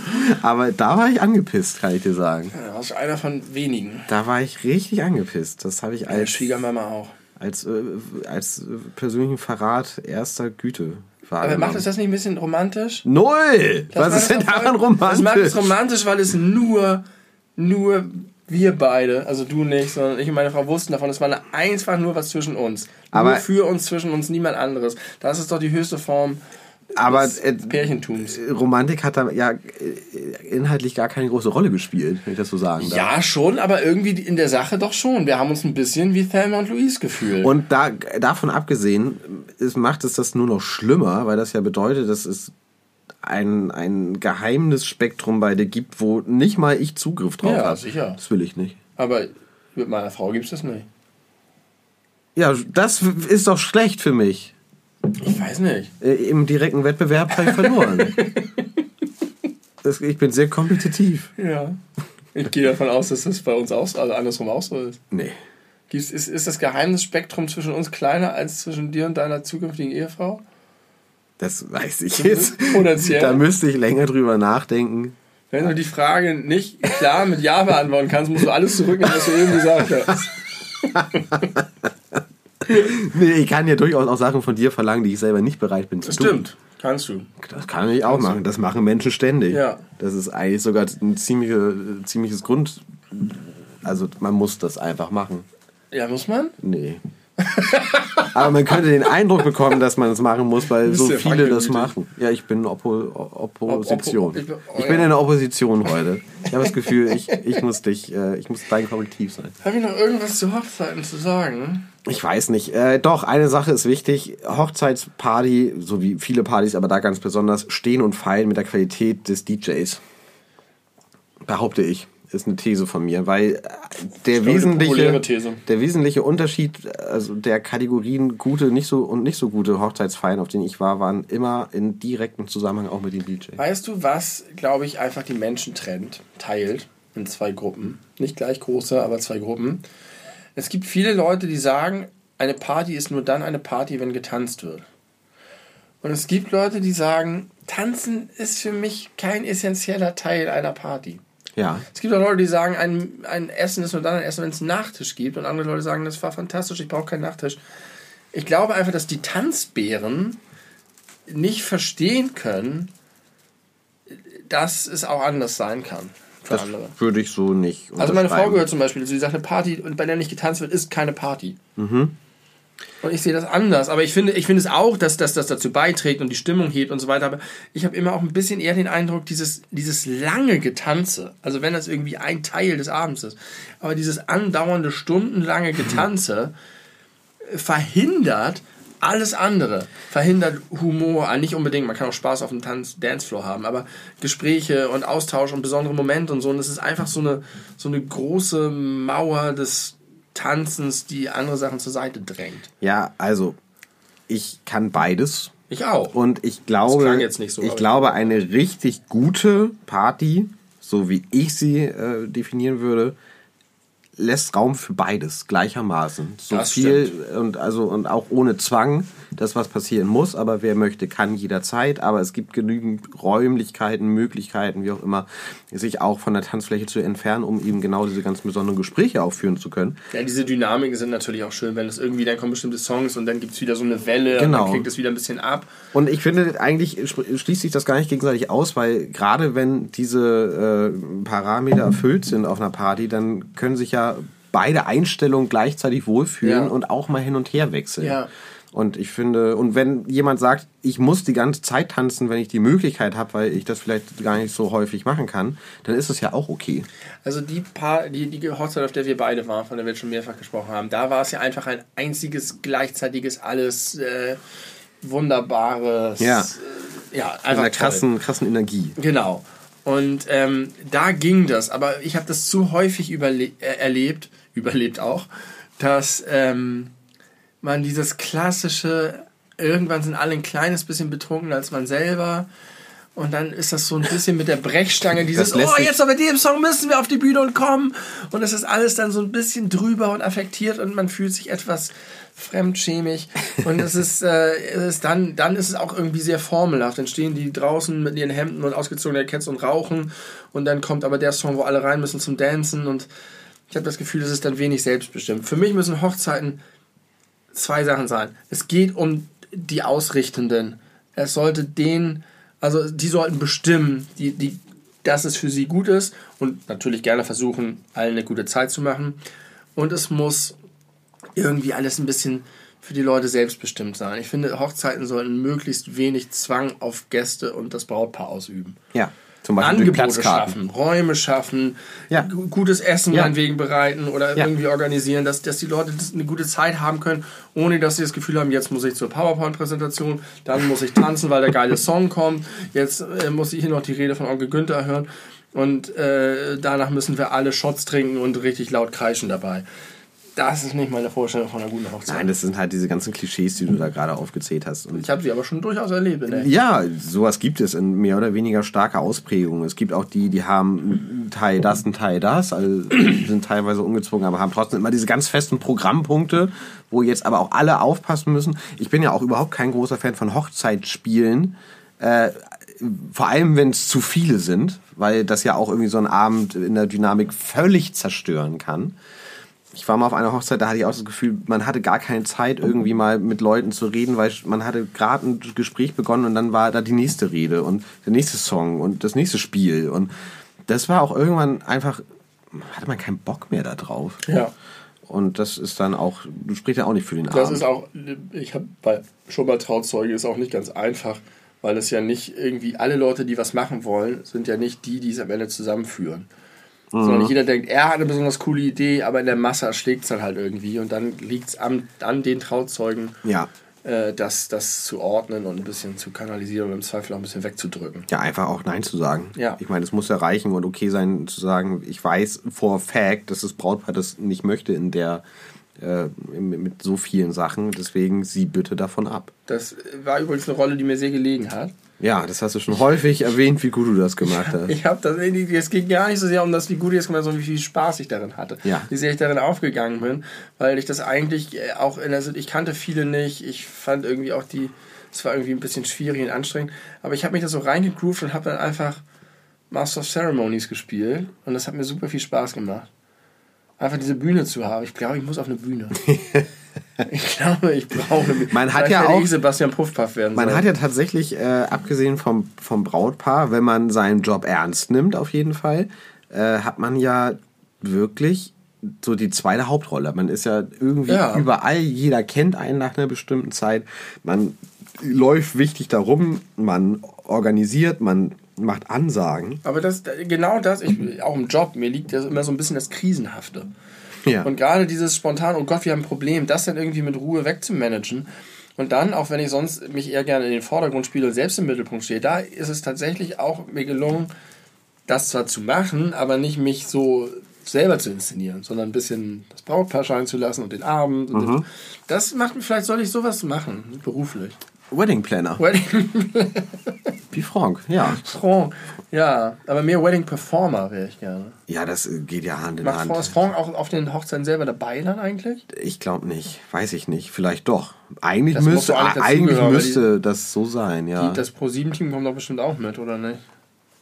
Also ich kenne irgendeine Show, aber die ist das irgendwie anders, nee, ist Vox, glaube ich, ist anders aufgezogen. Da ist, äh, da gibt es verschiedene Hochzeiten, die jeweils von den Brautpaaren geplant wurden und er bewertet die über Videoanalyse. Und, und die anderen. Äh, Ist das scheiße? Ja, das ist eine richtige Scheiße. Nur vier Hochzeiten und eine Traumreise heißt das. Wer am Ende die meisten Punkte bekommt, gewinnt eine Traumreise als Flitterwoche. Ja, die geilste Hochzeit war. Ja. Ist es nicht schon schlimm genug, dass sowieso immer alle hinterher die Hochzeit bewerten? Ja. Der DJ war so, das Ja, Essen war hm, ja. und also sie müssen sich gegenseitig bewerten und Frank dann am Ende auch nochmal und wer dann die meisten Punkte hat. Ich meine, ich würde natürlich auch dem anderen Paaren, egal wie geil die Hochzeit ist, sagen, das war scheiße, du kriegst von mir nur einen vielleicht Punkt. ist es so, dass du staffeln musst, so wie bei Eurovision Song Glaube ich nicht. Ich glaube, das ist nicht so. Aber wäre natürlich klug, aber ist auch egal. Ich will jetzt nicht so lange über dumme Vox-Sendungen sprechen. Wir haben schon viel zu viel über First Dates gesprochen in unserem Podcast. Aber immer noch ganz gute Serie. Okay, ja, Hochzeiten. Ich glaube, wir haben das jetzt äh, Eine, ja, gut, gut abge, das war okay. abgerundet. Okay. Wir- Es war ein bisschen so eine Pflicht. Wir mussten heute über Hochzeiten Ja, ich reden. habe auch das Gefühl, dass du, mein Freund, in den letzten Folgen aus irgendwelchen Gründen davon ausgehst, dass dieses alles über, wenn wir uns das vornehmen, auch wirklich ein äh, langes Beschäftigen mit der Thematik. Ist es so? Kann Ah, sein. Wäre falsch. Ja, wäre falsch, weil war ja auch sonst nie so. Beziehungsweise nur mal kurz. Ja, eben habe ich halt, weil du gesagt hast, heute, du hast gesagt, du möchtest die Folge so nennen. Ja, Da hätte man noch was ganz anderes draus machen können. komplett alles. Können wir auch Aber noch. war jetzt nicht schlecht. Ja, wir haben noch ein paar Minütchen. Ein paar Minütchen Zeit äh, haben wir noch. Minütchen Zeit. Ähm, Ich könnte jetzt zum Beispiel sagen, dass ich äh, bewiesen habe in meinem Kopf äh, philosophisch, dass wir auf jeden Fall nicht in der Matrix leben können. ja, sag mal. Ich hatte meinen René Descartes-Moment. Ja. Ohne Die Witz. kopernikanische Ich, Wende. ich weiß genau, wie er sich gefühlt haben muss, als er da an seinem Feuer saß und sich äh, ihm eingefallen ist, dadurch, dass er das Feuer spürt, das kann er ja gar nicht träumen. Das war ja so im Wesentlichen sein Beweis dafür, dass nicht alles, was man erlebt, eigentlich ein Traum ist, von dem man aber nicht weiß, weil man mittendrin ist. Und Da wusste er noch nicht, was mit seinem Hirn theoretisch gemacht werden könnte, wenn er ein paar Elektroden angeschlossen wäre. Richtig, aber ich also in der Matrix-Welt ist es ja so, dass die Menschen nur gezüchtet werden als Batterien aus irgendwelchen Gründen. Das gibt gar keinen Sinn, ey, wenn die, wenn diese Maschinenwelt diese Technologie hat. Es, du kannst doch nicht erzählen, dass ein Mensch in, in der Energiegewinnung das Beste ist, was Ich die zur glaube, es geht Verfügung nicht um haben. Volt. Sondern? Ich glaube, es geht um irgendeinen so einen Menschensaft. Ah, okay. Das müssen mehr- schon Menschen das- sein. ja. Ich dachte, es sind einfach nur Batterien. Weil sonst, was meinst du, wie viel Strom die Matrix kostet, frisst? Ja, richtig. Woran die alle hängen und wie da geht da überall Strom durch und Ja, so. und das sind können ja- die Menschen gar nicht wiedergeben. Das können eben nicht, genau. Nee. Das hätte ich, oder okay, es gibt sehr viele Menschen, vielleicht geht es doch irgendwie. nee, Nein. jeder Mensch braucht selber schon mehr Strom, als er geben kann. Da bin ich überzeugt von. Ja, dann ist da ein heftiger Plotpoint. Und dann drin. noch diese Drohnen, die da rumfliegen also, zerfetzen. eigentlich reicht das ja schon zu sagen, wir können nicht in der Matrix leben, weil es kann, ist einfach nicht energieeffizient. Aber meine eigentliche These ist, dass äh, wenn wir wirklich in einer Welt leben würden, die uns virtuell vorgespielt wird, und, da, und, und dass das quasi computerprogrammiert ist, dann wäre es aus Perspektive der Computerprogrammierenden extrem dumm, die Möglichkeit in den Menschen einzubauen, darauf mit Gedankenkraft zu kommen. Weil wenn sowieso alles fake ist und alles nur ein Computercode ist, könnte man ja auch den Code an der Stelle umschreiben, dass das überhaupt Aber du nicht schreibst ja möglich nicht die ist. Menschen um. Die Menschen sind ja nicht programmiert, Doch. oder? Naja, doch. Nein, die Menschen sind doch einfach die Menschen. Nee, die können, doch, die die können doch Menschen, kurz sie sind? anrufen, machen. Oh, jetzt kann ich einen Helikopter fliegen. Die kriegen alles Ah. äh, draufgespielt. Alles ist, äh, alles ist Es vorprogrammiert. ist ein ganz schöner Bullshit. alles. Totaler Bullshit. Das kann nicht funktionieren. Weißt du, welcher Plot mich in Serien und Filmen super äh, inzwischen. Früher fand ich das geil als Kind, fand ich richtig geil. Aber inzwischen sehe ich das immer kommen. Wenn es irgendwelche Plots gibt, wo Leute in eine andere Welt gezogen werden, in eine Traumwelt, in den Geist eines anderen Menschen, in irgendeine Simulation oder so weiter, und sie aus der Simulation aufwachen, scheinbar, und irgendwann merken, ich bin noch in der Simulation. Ja. Ich wollte nur denken, dass ich aufwache, damit ich denke, es ist vorbei. Und also dann der ganze Film Total Recall zum Beispiel. ah, habe ich nicht gesehen. Aber das gibt es so oft. Und es ist ermüdend inzwischen. Bei Total Recall ist es super, weil man es dann am Ende tatsächlich nicht so richtig weiß. Ach so, weil es uneindeutig bleibt. Es bleibt So wie bei Inception. wie bei Inception sehr uneindeutig, aber ist deutlich besser als Inception. Ja, Inception führt dann ja mit der Kamera darauf, oh, guck mal, wie uneindeutig es ist. Guck mal, guck mal, ich bin ein super Regisseur. guck mal, guck mal. Ja, Inception hätte ich lieber nicht gesehen. Ich finde es gut, ihn gesehen zu haben, Hast aber er ist mal- halt schlecht. Hast also du nicht mal schlecht. die Story gehört? Ich habe das nie verifiziert, dass der gesamte Film Inception auf einem Donald Duck Comic basiert. Das habe ich noch nie gehört. Es gibt eine Story, ich, ich weiß nicht, ob ich es auf Twitter oder wo gesehen habe, wo ähm, die, ich weiß nicht, ob es die Panzerknacker sind, die in Dagoberts Kopf eindringen oder Do, ich glaube, es ist vielleicht auch Donald oder so weiter. Und das ist so ein bisschen aufgezogen wie so, okay, pass mal auf, äh, äh, Streit ist aber äh, viel loosely inspired by diesem Comic, weil guck mal, die wollen auch in die Gedankenwelt so, haha, ja, okay, aber passt auf und dann kommt noch was und noch was und dann kippen sie mit dem Stuhl um, dann kippt Donald hinten mit dem Stuhl um und so weiter. Und es ist einfach eins zu eins mit so vielen Elementen aus dem Film, diese Donald Duck Geschichte. Aber die ist älter. Und ich weiß nicht. Ja, das weiß ich nicht. Ich, es gibt drei Möglichkeiten. Entweder das ist so, wie dieses, äh, diese Sache sagt, dann wäre es einfach der absolute Wahnsinn. Oder es ist, wie es häufig bei Mickey und so ist, dass sie einfach nach dem Film die Story nacherzählt haben in ihrer Welt. Oder es ist so, dass irgendein Typ, der richtig gut zeichnen kann, einfach das fingiert hat. Aber wenn es Nummer eins ist, ist es einfach, hat einfach, hat er eigentlich das Drehbuch selber geschrieben, Nolan? Oder hat, das, hat er? Entweder er oder sein Bruder. Diese beiden Dann haben sie diesen Comic gelesen und haben danach den Film gemacht. Oder beide Weil zusammen. sie dachten, das ist ja geil.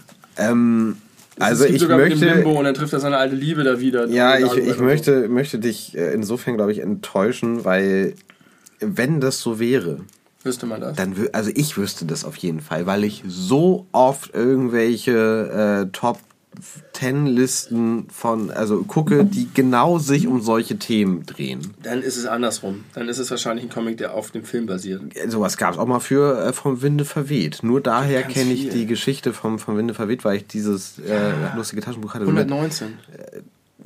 Ja, war das nicht noch älter? 119 müsste es sein. 118 ist auf jeden Fall in den 110ern. Die Dachs vom Winde Ja, verweht. Punkt, Punkt, Punkt. Die DAX von Genau. von Winde verweht. Mit Donald Es war das Butler. letzte lustige Taschenbuch, Butler. das kein ähm, Motiv auf dem Rücken hat, auf dem Buchrücken. Ah, Danach ging's los. dann ist es 119, ne? Weil mit kann 120 ja. fing es an. Ähm, Und, und, äh, der Name Da- der Daisy, Mimose. Daisy hieß äh, Daislet O'Hara statt Scarlett O'Hara. Ah ja. Ich habe, glaube ich, tatsächlich von Winde verweht mal irgendwann, als ich ganz jung war, mit meinen Eltern gesehen, diesen riesigen Schinken. Langweilig, oder? Faszinierend. Ja, aber wenn, wenn du so ein, wenn du sowas noch nicht kennst und so ein Mammutwerk und so, das ist dann auch faszinierend, auch wenn du die Hälfte nicht verstehst. Aber der Name der Mimose, Mhm. das war eine der Geschichten, die mich so unendlich fasziniert. Und ich wusste damals nicht, dass es auf einem Roman basiert, weil Ja. woher? Ja. äh, fand ich so eine geile Mickey-Geschichte. Hat mich so fasziniert. Und habe ich Jahre später The Real Shit von Umberto Eco gelesen und so viel wiedererkannt und fand es richtig geil. Es ist ja auch ein sehr, sehr gutes Buch, Ja. muss man mal sagen. Ein guter Klassiker. Tja, erzähl mir hier ein bisschen was. Ähm, ich bin mal gespannt, was jetzt passiert. Von wann ist Inception? äh, 2000. Ja, das ist ja viel später. 2002 ist die Donald-Geschichte. Ja, nee, das ist deutlich. The Dream of a Lifetime bei Don Rosa. Von 2000, äh, Inception war irgendwie in den 2010ern irgendwo. It's famous for sharing many similarities with the blockbuster Christopher Nolan film Inception, which, which was released eight years later. Und wenn du Eight dir years. jetzt die Several similarities have been noted to the film, including the plot similarities of entering the dreams to steal secrets and falling to exit dreams. The idea of Inception, however, was pitched to Warner Brothers by Nolan in 2001. Aha. Aber das heißt ja, dass Don Rosa geile Maulwürfe Ja. bei Warner Brothers hat. Und der, äh, die, die das schon weitergegeben haben an ihn. Das kann doch nicht sein. Es ist so krass. Vielleicht kennen die sich Aber auch. Wieso hat, kann auch sein. Vielleicht kennen die sich. Vielleicht ist Don Rosa ein einfach ein. Vielleicht hat äh, Christopher Nolan ihn gebeten, das als Mickey-Geschichte zu machen, damit testen. genau um zu testen und dann wurde dann vielleicht positiv aufgenommen und damit ist dann Christopher Nolan später äh, hingegangen und hat gesagt, ey, sorry, meine Idee hat schon bei den DAX funktioniert, lasst mir jetzt mit Leonardo DiCaprio dasselbe nochmal noch mal machen. Wie komisch, dass er 2001 eine Idee pitcht und neun Jahre später den Film machen darf. Ja, aber sowas gibt's ja ständig, dass irgendwelche Filme schon seit 30 Jahren geplant werden oder irgendwie durch verschiedene Transformationen gegangen sind und von verschiedensten Studios abgelehnt wurden. Interessant. Ja, gibt es immer wieder. Also der Streit der Gelehrten hat kein Ende. Man weiß nicht, wer hier von wem geklaut hat. Aber es ist, äh, wenn es keinen Zusammenhang gibt, ist es ein wahnsinniger Zufall. Das stimmt. Halte ich auch nicht für realistisch, dass es ein Zufall ist. Irgendwas, irgendwas, eine Erklärung muss es dafür geben, die nicht Zufall lautet. Don Rosa ist übrigens der geilste Donald Duck-Zeichner von allen. Das Noch geiler als Karl Barks. Der ist so gut. Ich überlege gerade, ob ich das äh, einfach sofort bejahen würde, nicht weil ich es selbst beurteilen kann, dazu kenne ich mich viel zu wenig aus, aber ob das das ist, was ich ganz häufig gehört habe oder ob ich das immer nur von dir schon öfter mal gehört habe und das deswegen Das glaube. sein. Don Rosa ist der, der diese krassen Bilder malt, wo einfach tausend Details, das ist einfach, das ist ja häufig so, dass du einfach die Figuren hast und hinten hast du so einen relativ plain Background. Aber da ist auf jedem Bild so viel los und der macht diese ganzen Dagobert Klondike-Geschichten und Aber der, der malt und schreibt auch glaub, die der malt Geschichten. und schreibt, ja. Wow. Karl Barks ja auch gemacht. Machen die meisten, glaube ich. Hm, Das glaube ich nicht. Bei den Duck-Comics. Tatsächlich. Das ist aber doch gar nicht mal sinnvollerweise, also die, die beste Art davor zu gehen. Vielleicht können Nee. manche Leute viel besser malen als schreiben und manche beiden- können viel besser schreiben als malen. kongenialen Duo Uderzo und Goscini, Genau. die die Asterix-Comics gemacht haben. Und ist einer von beiden gestorben, nämlich der Schreiber. Und dann hat der Zeichner die Texte geschrieben hinterher. Und wie war das dann? Furchtbar. Wirklich furchtbar? Interessant. Ja, guck mal.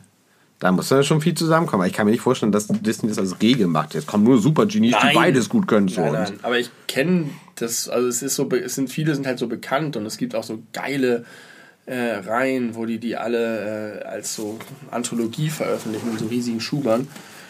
Ähm, und das sind eigentlich immer Einzelkünstler, soweit ich das weiß. Aber I don't know. Gibt bestimmt auch Ausnahmen. Mit Sicherheit. Das möchte ich die gerne alle wieder lesen. Das ist meine ganze Kindheit. So schön. So tolle Geschichten. So viel Abenteuer da drin. Ich habe so viel gelernt über Donald Comics. Äh, Fürs richtige Leben, meinst du? Ja, über, über, über Literatur und über auch, ja, vielleicht auch fürs richtige Leben. Ganz viele Ideen sind in meinen Kinderkopf gepflanzt worden über diese ganzen Bücher und Geschichten. Ich kann mir auf jeden Fall vorstellen, dass äh, dein Sinn und äh, deine Freude an der Sprache damit viel zu tun hat. Ja, danke Erika Fuchs auch an der Stelle. Äh, auch Die äh, legendäre wird Donald-Übersetzerin. immer sehr gerne auch von Farin Urlaub als Inspirationsquelle genannt. Erika Fuchs ist eine ganz große. War War eine ganz große. Doktor. Dr. Erika Fuchs, ja. Jetzt habe ich extra noch ein paar Zusatzinformationen eingestreut, um auch wirklich zu beweisen, dass ich das weiß, wer das ist. Allgemeinbildung. Es fühlt mich gut. Ja. Und ist das schlecht, dass ich mich jetzt gut fühle? Nur wenn du dich über andere damit erhebst. Tue ich nicht. Wenn du von anderen auch verlangst, dass, du, weil sie wissen, dass Erika Fuchs Ich, Im. Gegenteil, ich freue mich sogar noch wenn, mehr, wenn das Leute nicht wissen. Ich erzähle ja gern Menschen was Neues. Aber dann ist es ja, hat ja nichts mit Allgemeinbildung. Allgemein heißt ja, dass es die Allgemeinheit weiß. Und nicht nur du Du, die ganze Zeit geht es dir um das Wort Nein, so Allgemeinbildung. wie es genutzt wird. Und wofür es steht. Das ganze Konzept von bimmst dir Scheiße in den Kopf, die du nicht brauchst, damit du nicht schlecht dastehst in den Runden dieser Gesellschaft. ist es Allgemeinbildung zu Leute wissen, wie viele Planeten das Sternensystem hat? Ja. Gehört es dazu, zu wissen, Aber, ey, dass stopp, stopp. Pluto mal dabei war und jetzt bevor nicht du jetzt mehr? was, was wieder falsch durcheinander wirst. Jede dieser Informationen kann für sich super interessant sein, wenn du dich dafür ja. interessierst. Nee, ich will nur wissen, wie du ab, ab, ab wo du ja, da das ist alles. Allgemeinbildung, natürlich. Alles allgemein. Okay. Äh, Also, weil, weil ich, ich habe keinen Anspruch an Allgemeinbildung. Das ist nicht mein Ich- persönlicher. ich- aber ich vermute, um dass die, Definition. die hohen Herren, und ich nehme die Damen da aus, nein, die Damen sollte ich nicht davon ausnehmen, die sind manchmal genauso, was das angeht. Die hohen Herren und Damen der Gesellschaft, die erwarten das. Die erwarten, dass man schon mal ein paar Opern gesehen hat, ähm, dass man jeweils irgendwie ein, ein Gedicht der großen. Ach, egal. Also ich finde das manchmal so interessant. Du rennst durch dein Leben mit, mit Klischeebildern und, und, äh, und vermuteten Erwartungshaltungen anderer Menschen, die mit meinem Leben überhaupt nichts zu tun haben. Also wo, das merke ich an verschiedensten Stellen, dass du, wie bei dem Bubble Tea, wenn du an Bubble Tea denkst, denkst du an asi vollproleten äh. Wenn ich an Bubble Tea denke, passiert es, äh, passt es für mich total in dieses Klischee des gentri gentrifizierten Hipsters. Ja. Und also es gibt da drei Möglichkeiten. Entweder hast du recht und ich irre mich, oder ich habe recht und du irrst dich, oder Wir leben in anderen Bubbles. nee, oder, oder es stimmt einfach beides irgendwie. Also es ist für Also, beide gleichermaßen. Moment, konkret beim Bubble Tea kann ich mir einfach vorstellen, dass das anders entstanden ist und sich dann irgendwie hinentwickelt hat. So wie die Kickboards, da, Kickboards damals. Ein Jahr lang haben irgendwelche Business-Leute mit dem Kickboard sind rumgefahren. Ein Jahr später haben das ihre ganzen Neffen und Nichten geschenkt bekommen und plötzlich war es ein Kinderding. Weil die gemerkt haben, dass es doch nicht cool ist. Und vielleicht war der Bubble Tea ursprünglich ein Gentrifizierungs-Hipster-Ding und dann hat es sich so seinen Weg durchgekrochen durch die Gesellschaft. Wenn überhaupt, ist es umgekehrt, würde ich sagen. Weil ich ja denke, der gegenwärtige Zeitpunkt ist Hipster und nicht Prolet. Und das allein ist ja schon mal ein großer, heftiger Unterschied. Und das äh, ist, glaube ich, auch bei irgendwelchen Menschen, von denen du denkst, die sagen, man muss ein paar Opern gesehen haben, man muss irgendwelche Gedichte das. rezitieren können. Von wem denn? Ja, von Menschen, die ich kenne. Ja gut, aber dann ist es vielleicht ein kleiner Mini-Prozentsatz von, von jeder- äh, Kolibris. Nein. Es gibt ja nicht umsonst, also das ist ja nun wirklich gerade bei Allgemeinbildung und ganz Günther Jauch baut darauf auf. Und natürlich gibt es das, dass, dass Leute sagen, das weiß man doch und das, das hat man doch zu wissen und das gehört auch in den Kanon und du musst doch schon mal so. Du kennst solche Leute. Die, alle Quiz-Sendungen, die es gibt und die Popularität von Quiz-Sendungen bauen darauf auf, dass Leute vom Fernseher sitzen und sich geil fühlen, weil sie Sachen wissen, die die KandidatInnen nicht wissen. Boah, hast du ein schlechtes Menschenbild. Und ich glaube einfach, dass ich andere Leute kenne als du und mit anderen Leuten Kontakt hatte. Ja, aber jeweils haben wir das Gefühl, ausgehend von den Menschen, die wir kennen, auf die Allgemeinheit schließen zu können. Und wahrscheinlich stimmt beides einfach nicht. Ich glaube, das hat gar nichts mit meinem Menschenbild zu tun, sondern damit, dass ich grundsätzlich nicht glaube, dass irgendjemand irgendetwas wissen muss, was für ihn persönlich Nein, aber da, darum geht es ja bei der Frage auch überhaupt nicht. Es geht jetzt wirklich nur um die Haltung der Menschen, von der du, von denen du da gerade Klischee Aber, ja, aber was glaubst du, warum gibt es Quizsendungen und warum sind die populär? Warum haben Leute einen Drang dazu, random Dinge zu wissen, mit denen sie konfrontiert werden und sich dann äh, da, dar- darüber Erfolg zu definieren? Du wirst belohnt dafür, dass du viele Dinge weißt, ohne Grund. Ja, Weil, und zwar nicht, weil es ein Ausdruck dessen ist, dass du dich mit vielen Sachen beschäftigst und für viele Sachen interessiert. Denn so sind diese Quiz ja noch nicht gemacht. Die sind so breit aufgestellt, dass es gar nicht möglich ist, dass man sich zufällig für all diese Dinge wirklich interessiert. Sondern es geht darum, dass du ganz viel liest, ganz viel aufsaugst, dir ganz viel merken kannst, mit dem Ziel, viel zu wissen und damit zu glänzen. Nein, würde ich nicht so per se sagen, weil erstmal es gibt eine extrem große Bandbreite von Quiz-Sendungsformaten. Und da gibt es die, von denen du sprichst. Wer wird Millionär gehört auf jeden Fall dazu, weil es ja auch wirklich sehr breit äh, gefächert ist. Aber es gibt auch sehr themenspezifische Sendungen. Es gibt zum Beispiel die Leuchte des Nordens im NDR. Da geht es immer nur um äh, Hamburg, Bremen, Schleswig-Holstein und Niedersachsen und Mecklenburg. Und aus jedem Bundesland, äh, nördlichen Bundesland ist jemand und da werden dann Fragen zu beantwortet und da gibt es äh, ganz, ganz, ganz, ganz viele verschiedene. Und ich glaube, das Okay, ist gar nicht. Mo- Moment. Ja. Es geht nicht primär darum, dass die Leute vor dem Fernseher sitzen und sagen, ja, ich wusste das, der Idiot weiß das nicht, sondern dass man sich immer in diese Situation hineinversetzt, wenn ich da jetzt sitzen würde, weil man kann ja immer irgendwas gewinnen, sei es wenig Geld, sei es viel Geld, Ja. sei es eine Reise, whatever. Und ich glaube, es geht eher um den Abgleich. Was weiß ich Ja. jetzt und was weiß ich jetzt Genau. nicht, aber nicht unbedingt mit, ha, ich bin geil Okay, okay, und du okay. nicht, Nein. sondern auch, oh, das Nein, hätte ich jetzt nicht gewusst, aber dafür kenne ich mich in dem Themengebiet besser das, aus. das nicht zwingend, aber auf jeden Fall ein Abgleich mit sich selber, was man weiß, mit dem Ziel, viel zu wissen, weil es offensichtlich gut ist, viel zu wissen. Ja, weil man Warum dann in einer gut, solchen künstlichen Situation gut abschneiden würde, zum Beispiel. Ja, und warum wirst du belohnt dafür, viel zu wissen? Na, weil warum- das spannend ist, dabei zuzugucken. Warum? Also, äh, warum ist das, weißt du, es ist bei allen Wettbewerben spannend. Es ist auch spannend, bei, das hat ja Stefan Raab vorgemacht. Jeder Wettbewerb ist spannend. Es ist spannend zu gucken, wer kann schneller aus Streichhölzern einen Turm bauen, Ja. wer kann schneller den äh, Abgrund überqueren oder Ja. was auch immer. Aber warum wird spezifisch Wissen abgeprüft? Also natürlich, es funktioniert genau wie die anderen, aber dahinter steckt doch, dass es einen Wert hat. Es hat einen Wert, körperlich fit zu sein, schnell zu sein, sich mit anderen zu messen und so auch in Duellsituationen. Das kann ich alles verstehen. Aber hier geht es nicht darum zu trainieren, Hand-Augen-Koordination, Reflexe, Kraft oder sonst was, sondern es geht darum zu vergleichen und zu trainieren, wie viele Bücher man gefressen hat, Worum geht's beim Glücksspiel? Geld zu gewinnen. Ja. Das ist keine Leistung. Nee, aber warum muss Das ist dann nur ein da wird der Traum eine... verkauft, um Millionär zu werden und damit wird Geld verdient. Das ist einfach Ja, ein reiner marktwirtschaftlicher So Prozess. funktioniert doch Wer wird Millionär auch. Ja, aber es funktioniert doch, weil die Leute davor sitzen und genau wie du es beschrieben hast, sich da reinversetzen und gucken, wie weit käme ich. Ja. Wie weit kommt und damit wird vermittelt, dass es einen großen Wert hat, wenn du viel weißt, egal ob du es brauchst oder nicht. Das bringt, bringt dir die Quiz-Sendung bei. Die Quiz-Sendung bringt dir bei, äh, es ist irgendwie peinlich, wenn du nicht weißt, was der längste Fluss der Erde Warum muss es denn immer gleich peinlich sein? Es Ja, weil so funktioniert doch diese Sendung. Das ist die, oh, der ist schon bei der 500-Euro-Frage gescheitert. Aber diese Und Diskussion gibt es Vater doch sitzen. über- Du musst mal meinen Vater sehen. Wenn mein Vater vor Günther Jauch sitzt, ist jeder Kommentar wie, was überlegt er denn da überhaupt? Okay, okay. Jetzt Und meine okay. Mutter will ihn dann immer prügeln, weil er so herablassend ist. Jetzt weiß ich warum. Daher kommt mein Menschenbild. Ja, ich wollte es gerade sagen. ist. aber, auch ansonsten, das ist genau was ich sage. Der, es ist irgendwie offensichtlich ein Wert, Dinge zu wissen, egal wofür du sie wissen musst. Und das finde ich, Ich- problematisch, ich weil das nicht. Schulsystem zum Beispiel auch ähnlich Ich funktioniert. will nicht jetzt wieder auf das Thema zurückkommen. Wir Okay, wollen ich jetzt nicht mal Rum über ein. das Schulsystem sprechen. Das ist scheiße. Was? Das Warum? Schulsystem. Ach so, ich dachte, Das warum? Bildungssystem ist Aber aus anderen scheiße. Gründen vielleicht. Egal. Nein, auch unter anderem genau aus diesen Gründen. Nicht nur, Aber- aber, auch. Willst du mir da jetzt komplett widersprechen? Ich will dir nicht komplett widersprechen. habe? Ich finde aber nicht, dass die Folge von Quiz-Sendung ist, dass Leute, die irgendwas nicht wissen, sich schlecht fühlen und Leute, die was wissen, sich geil fühlen. Es ist so ähnlich wie mit Supermodels auf Werbung.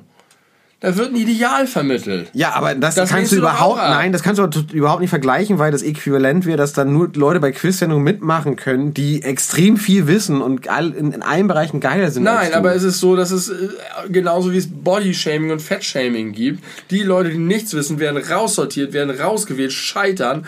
Hahaha, du hast dich ver verkalkuliert, du dachtest, du weißt mehr, aber du weißt gar nicht so viel. Jetzt fällst du wieder Oder auf die haben 16.000 Euro Glück, dass irgendwie zehn Nischenthemen kommen, mit denen sie sich zufälligerweise gut Und auskennen. Das wollte ich gerade sagen. Wenn es so um Expertenquizzes geht, so wie viel weißt du über den Denver Clan, das kann ich verstehen, weil das ist dann wirklich für die Leute, die sagen, das ist mein Interesse und ich will tatsächlich abgleichen, wie viel, also da kann ich so ein bisschen diesen sportlichen Aspekt verstehen, aber da geht es nicht darum, Leute zu äh, kategorisieren und zu staffeln nach Qualität ihres, ihres Wissens. Äh, Erstens tust du es da genauso und zweitens tut man es da- sonst auch gar nicht. Aber da gehst du sozusagen, ja, weiß ich nicht. nicht zwangsweise. Da gehst du nicht, da gehst du nicht rein mit dem, mit der Hoffnung, irgendwie Millionär zu werden, weil du so viel weißt, sondern einfach, weil du wirklich Leidenschaft vielleicht für den Denver Clan hast. Und trotzdem der Denver jemand Clan hat übrigens gewinnen. eine Neuauflage bekommen. Das ist mir echt richtig doll egal. Ich habe immer den Denver Clan mit Dallas verwechselt. Ja, tue ich immer noch. Und Bonanza spielt da auch noch irgendwo eine Rolle. Das habe ich aber gerne geguckt, die anderen habe ich nie geguckt. Und Daktari.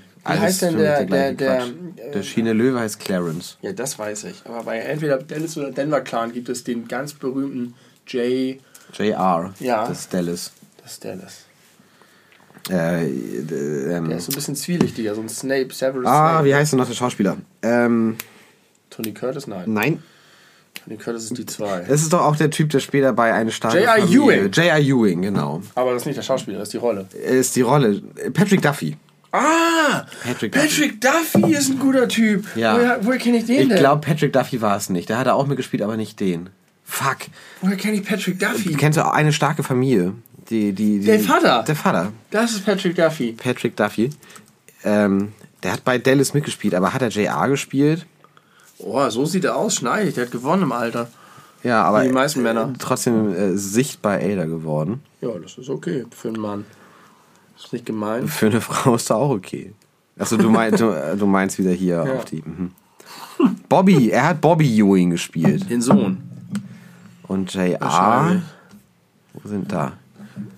Äh, Da oben. Larry Hackman. Larry Hackman, natürlich. ja, mit seinem fucking Hut. Hat der nicht ein Auch Charisma? schon tot. Hat der nicht Charisma? Seit neun Jahren tot. Der hat Charisma. Auf dem Bild jetzt nicht so. Krass, das sieht, da sieht er aus wie ein DDR-Politiker. Hm. Okay, die beleuchteten Brüder googeln und gucken sich Fotos an, die sie nicht mal beschreiben. Äh, das wir, müssen wir vielleicht Du noch hast gesagt, dass Larry Hackman aussah wie ein DDR-Politiker. Stimmt. Und du hast voll recht. Er hat 72 Er hat auf der Nacktstar hat er in gespielt. Der Blob.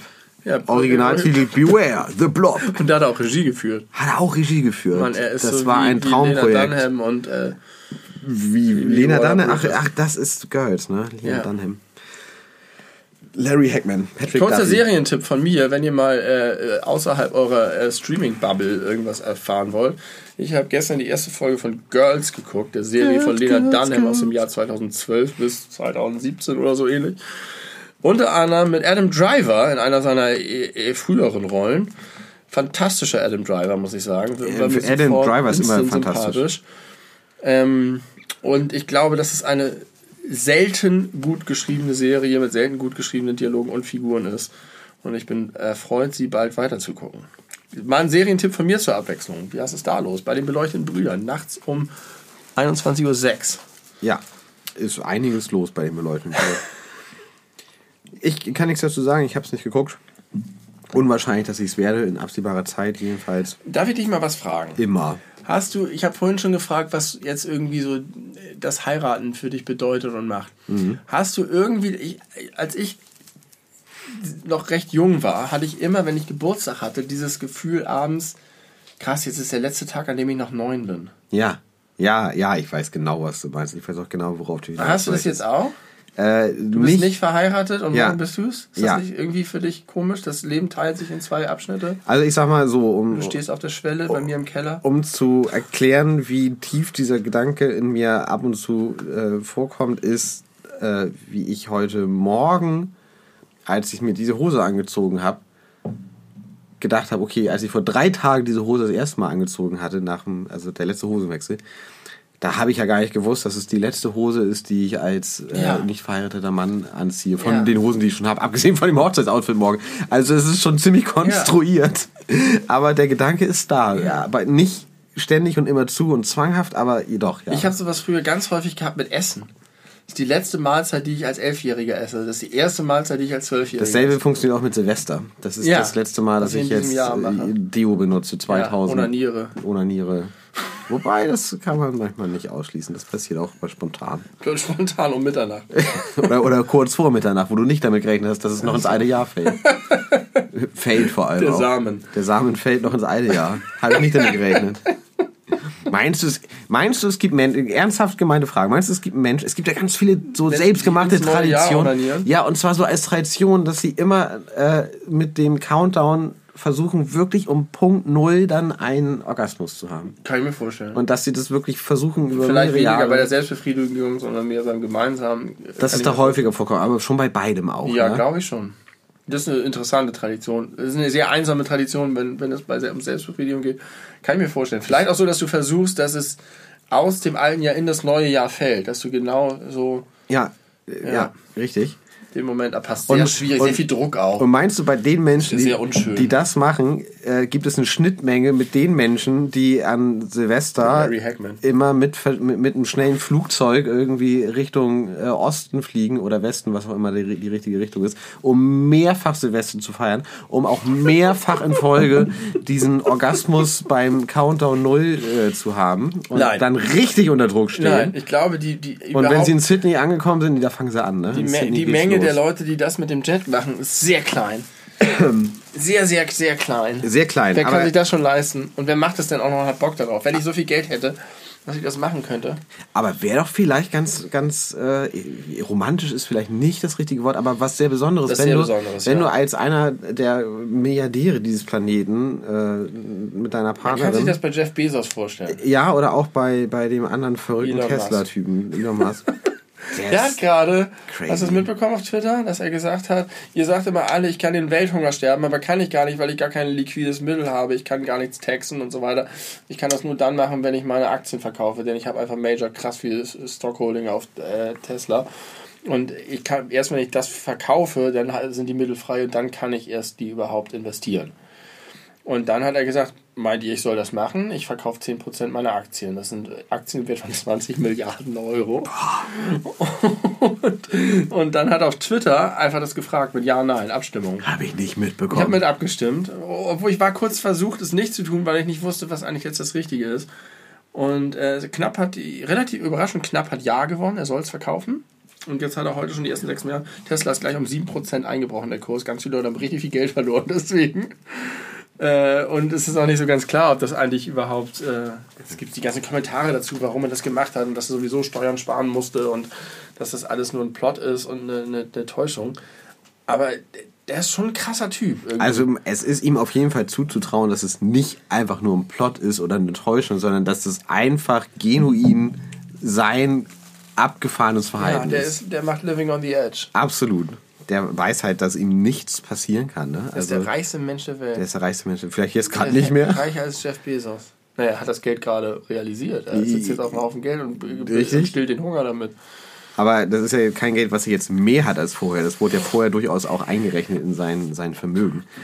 Aber ja, man kann sich das vorstellen. Habe ich gerade in der Folge Baywatch Berlin gehört. Aber warte, ganz kurz. Moment, ich muss, weil es gerade so gut passt. Danach alles. Ich will danach über Baywatch Berlin reden, weil ich es auch gerade gehört habe.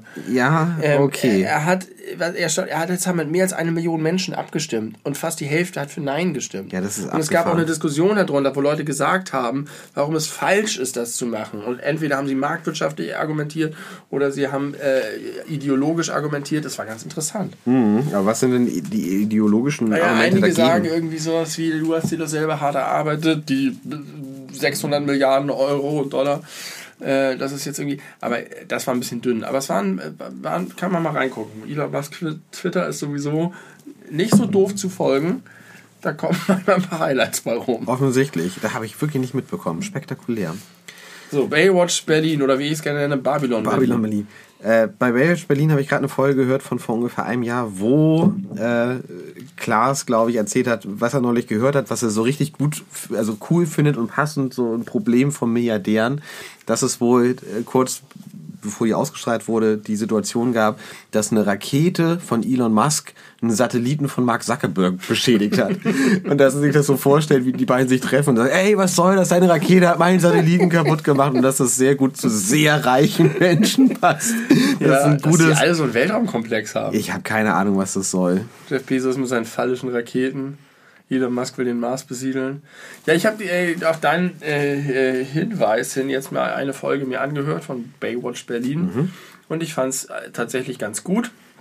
Ich finde die alle drei sehr angenehm, wobei man schon klar merkt, dass das Klaas irgendwie der erfahrenste Showmensch ist. Ja, sagen wir es so. Definitiv. Und äh, die beiden anderen schon wirklich so sehr so einen Sidekick-Rolle haben, aber auch interessante Dinge zu sagen haben. Ich kann nicht ganz sagen, wen von beiden ich lieber mag. Das ähm, changiert das, bei das mir. changiert ganz doll. Ich habe ja. manchmal gedacht, der eine ist voll der Idiot, der mit der helleren Stimme, dann dachte ich, der andere ist so ein Bauer. Äh, dann, dann hat es sich wieder ein bisschen umgedreht, weil, keine Ahnung. Ähm, drei Leute im Podcast, was ich finde, was sie erstaunlich gut hinbekommen, ist eine sehr große Ruhe. Ich habe das Gefühl, das ist krass editiert. Äh, auf jeden Fall ist das merklich geschnitten. Das, das merkt man. Sie bemühen sich sehr doll, einander nicht ins Wort zu fallen. Ganz im Gegensatz zu Fest und Flauschig und zu mir. also wir sind, wir sind die, die Mischung aus diesen beiden Podcasts vielleicht. Ja. Ich bin der Fest und Flauschig-Teil und du bist der Baywatch Berlin-Teil. Ähm, ja, best of both worlds. Und Moment, das, was du aus deiner Welt mitbringst, ist mich zu unterbrechen. Also ich weiß nicht, ob das das Nein, Beste und auch ein gewisses, gewisses assoziativ-anarchisches Element und ein gewisse, ja, stimmt, ich bin immer sehr Hochenergielevel. Und äh, das, das ist schon, das schätze ich auch sehr an Fest und Flauschig. Aber ich mochte das gern. Ich fand es sehr viel angenehmer, es ist sehr viel ruhiger. Die sind, ich habe das Gefühl, klüger als Jan Böhmermann ja, und Olli Schulz. Sind sie. Ähm, reflektierter, können das irgendwie mehr einordnen. Jan Schulz, oh, Jan Schulz, Olli Schulz und Jan Böhmermann sind sehr direkt, sehr doll bei sich. Kurze Lunte. Sehr kurze Lunte. Äh, und ich finde mich in den beiden aber deutlich mehr wieder tatsächlich auch. Und ich finde es auch unterhaltsamer, was Fest und Flauschig macht. Aber äh, das ist schon gut. Was mich erstaunt hat, ist tatsächlich, dass sie all in gehen mit dem Ding, dass Klaas offensichtlich bekannt ist und die anderen nicht. Weil auf dem Cover Klaas in der Mitte hell beleuchtet ist und die beiden ja. anderen im Schatten halb abgeschnitten sind. Und der Untertitel ist auch irgendwie der Podcast mit Klaas und anderen. Es gibt auch die Kategorie Fragen an den Prominenten. Ja, das ist, finde ich, alles sehr sympathisch. Und das, das wäre halt auch super albern, wenn sie das nicht thematisieren würden. Ja, das kann ich schon verstehen. Das stimmt schon. Also, sie machen das alles gut und man kann das hören und man, man lernt auch ein bisschen was aus dem Showbusiness. Ähm, aber, aber auch was für so Dinge, die da so erzählen, wo man sich denkt, Alter, das hätte ich nie gedacht, dass sie so klar auch teilweise mit Namen sind. Das hast du jetzt so alles nicht gehört. Äh, der Folge, die du mir geschickt hast, haben sie sehr gut geredet darüber, wie der, äh, äh, der Manager von Marianne Rosenberg bei der ja, Silvesterfeier die Klaas moderiert hat, zu Klaas hintergegangen und gesagt hat, ich mache dich fertig. Das war das Letzte, was du im Öffentlichen moderiert hast. Und Klaas nicht mal wusste, was an seiner Moderation jetzt so schlimm war. Und er hinter hinterher festgestellt hat, dass der Arm ins Business des Managers von Marianne Rosenberg nicht so lang ist wie gedacht. das, das war schon ein guter Moment. Also kann man mal reinhören. Meins ist es nicht, aber es liegt, glaube ich, ein bisschen, also meins ist es nicht in dem Sinn, dass ich nicht das Gefühl habe, boah, davon will ich jetzt gerne alle Folgen hören. Äh, aber vielleicht höre ich mir nochmal die eine oder andere an. Und auf jeden Fall hat man das Gefühl, dass das ein echt guter Typ ist, der sich mit netten Leuten umgibt und Ja. äh, was zu sagen hat. Das Ja. ist so. Das stimmt.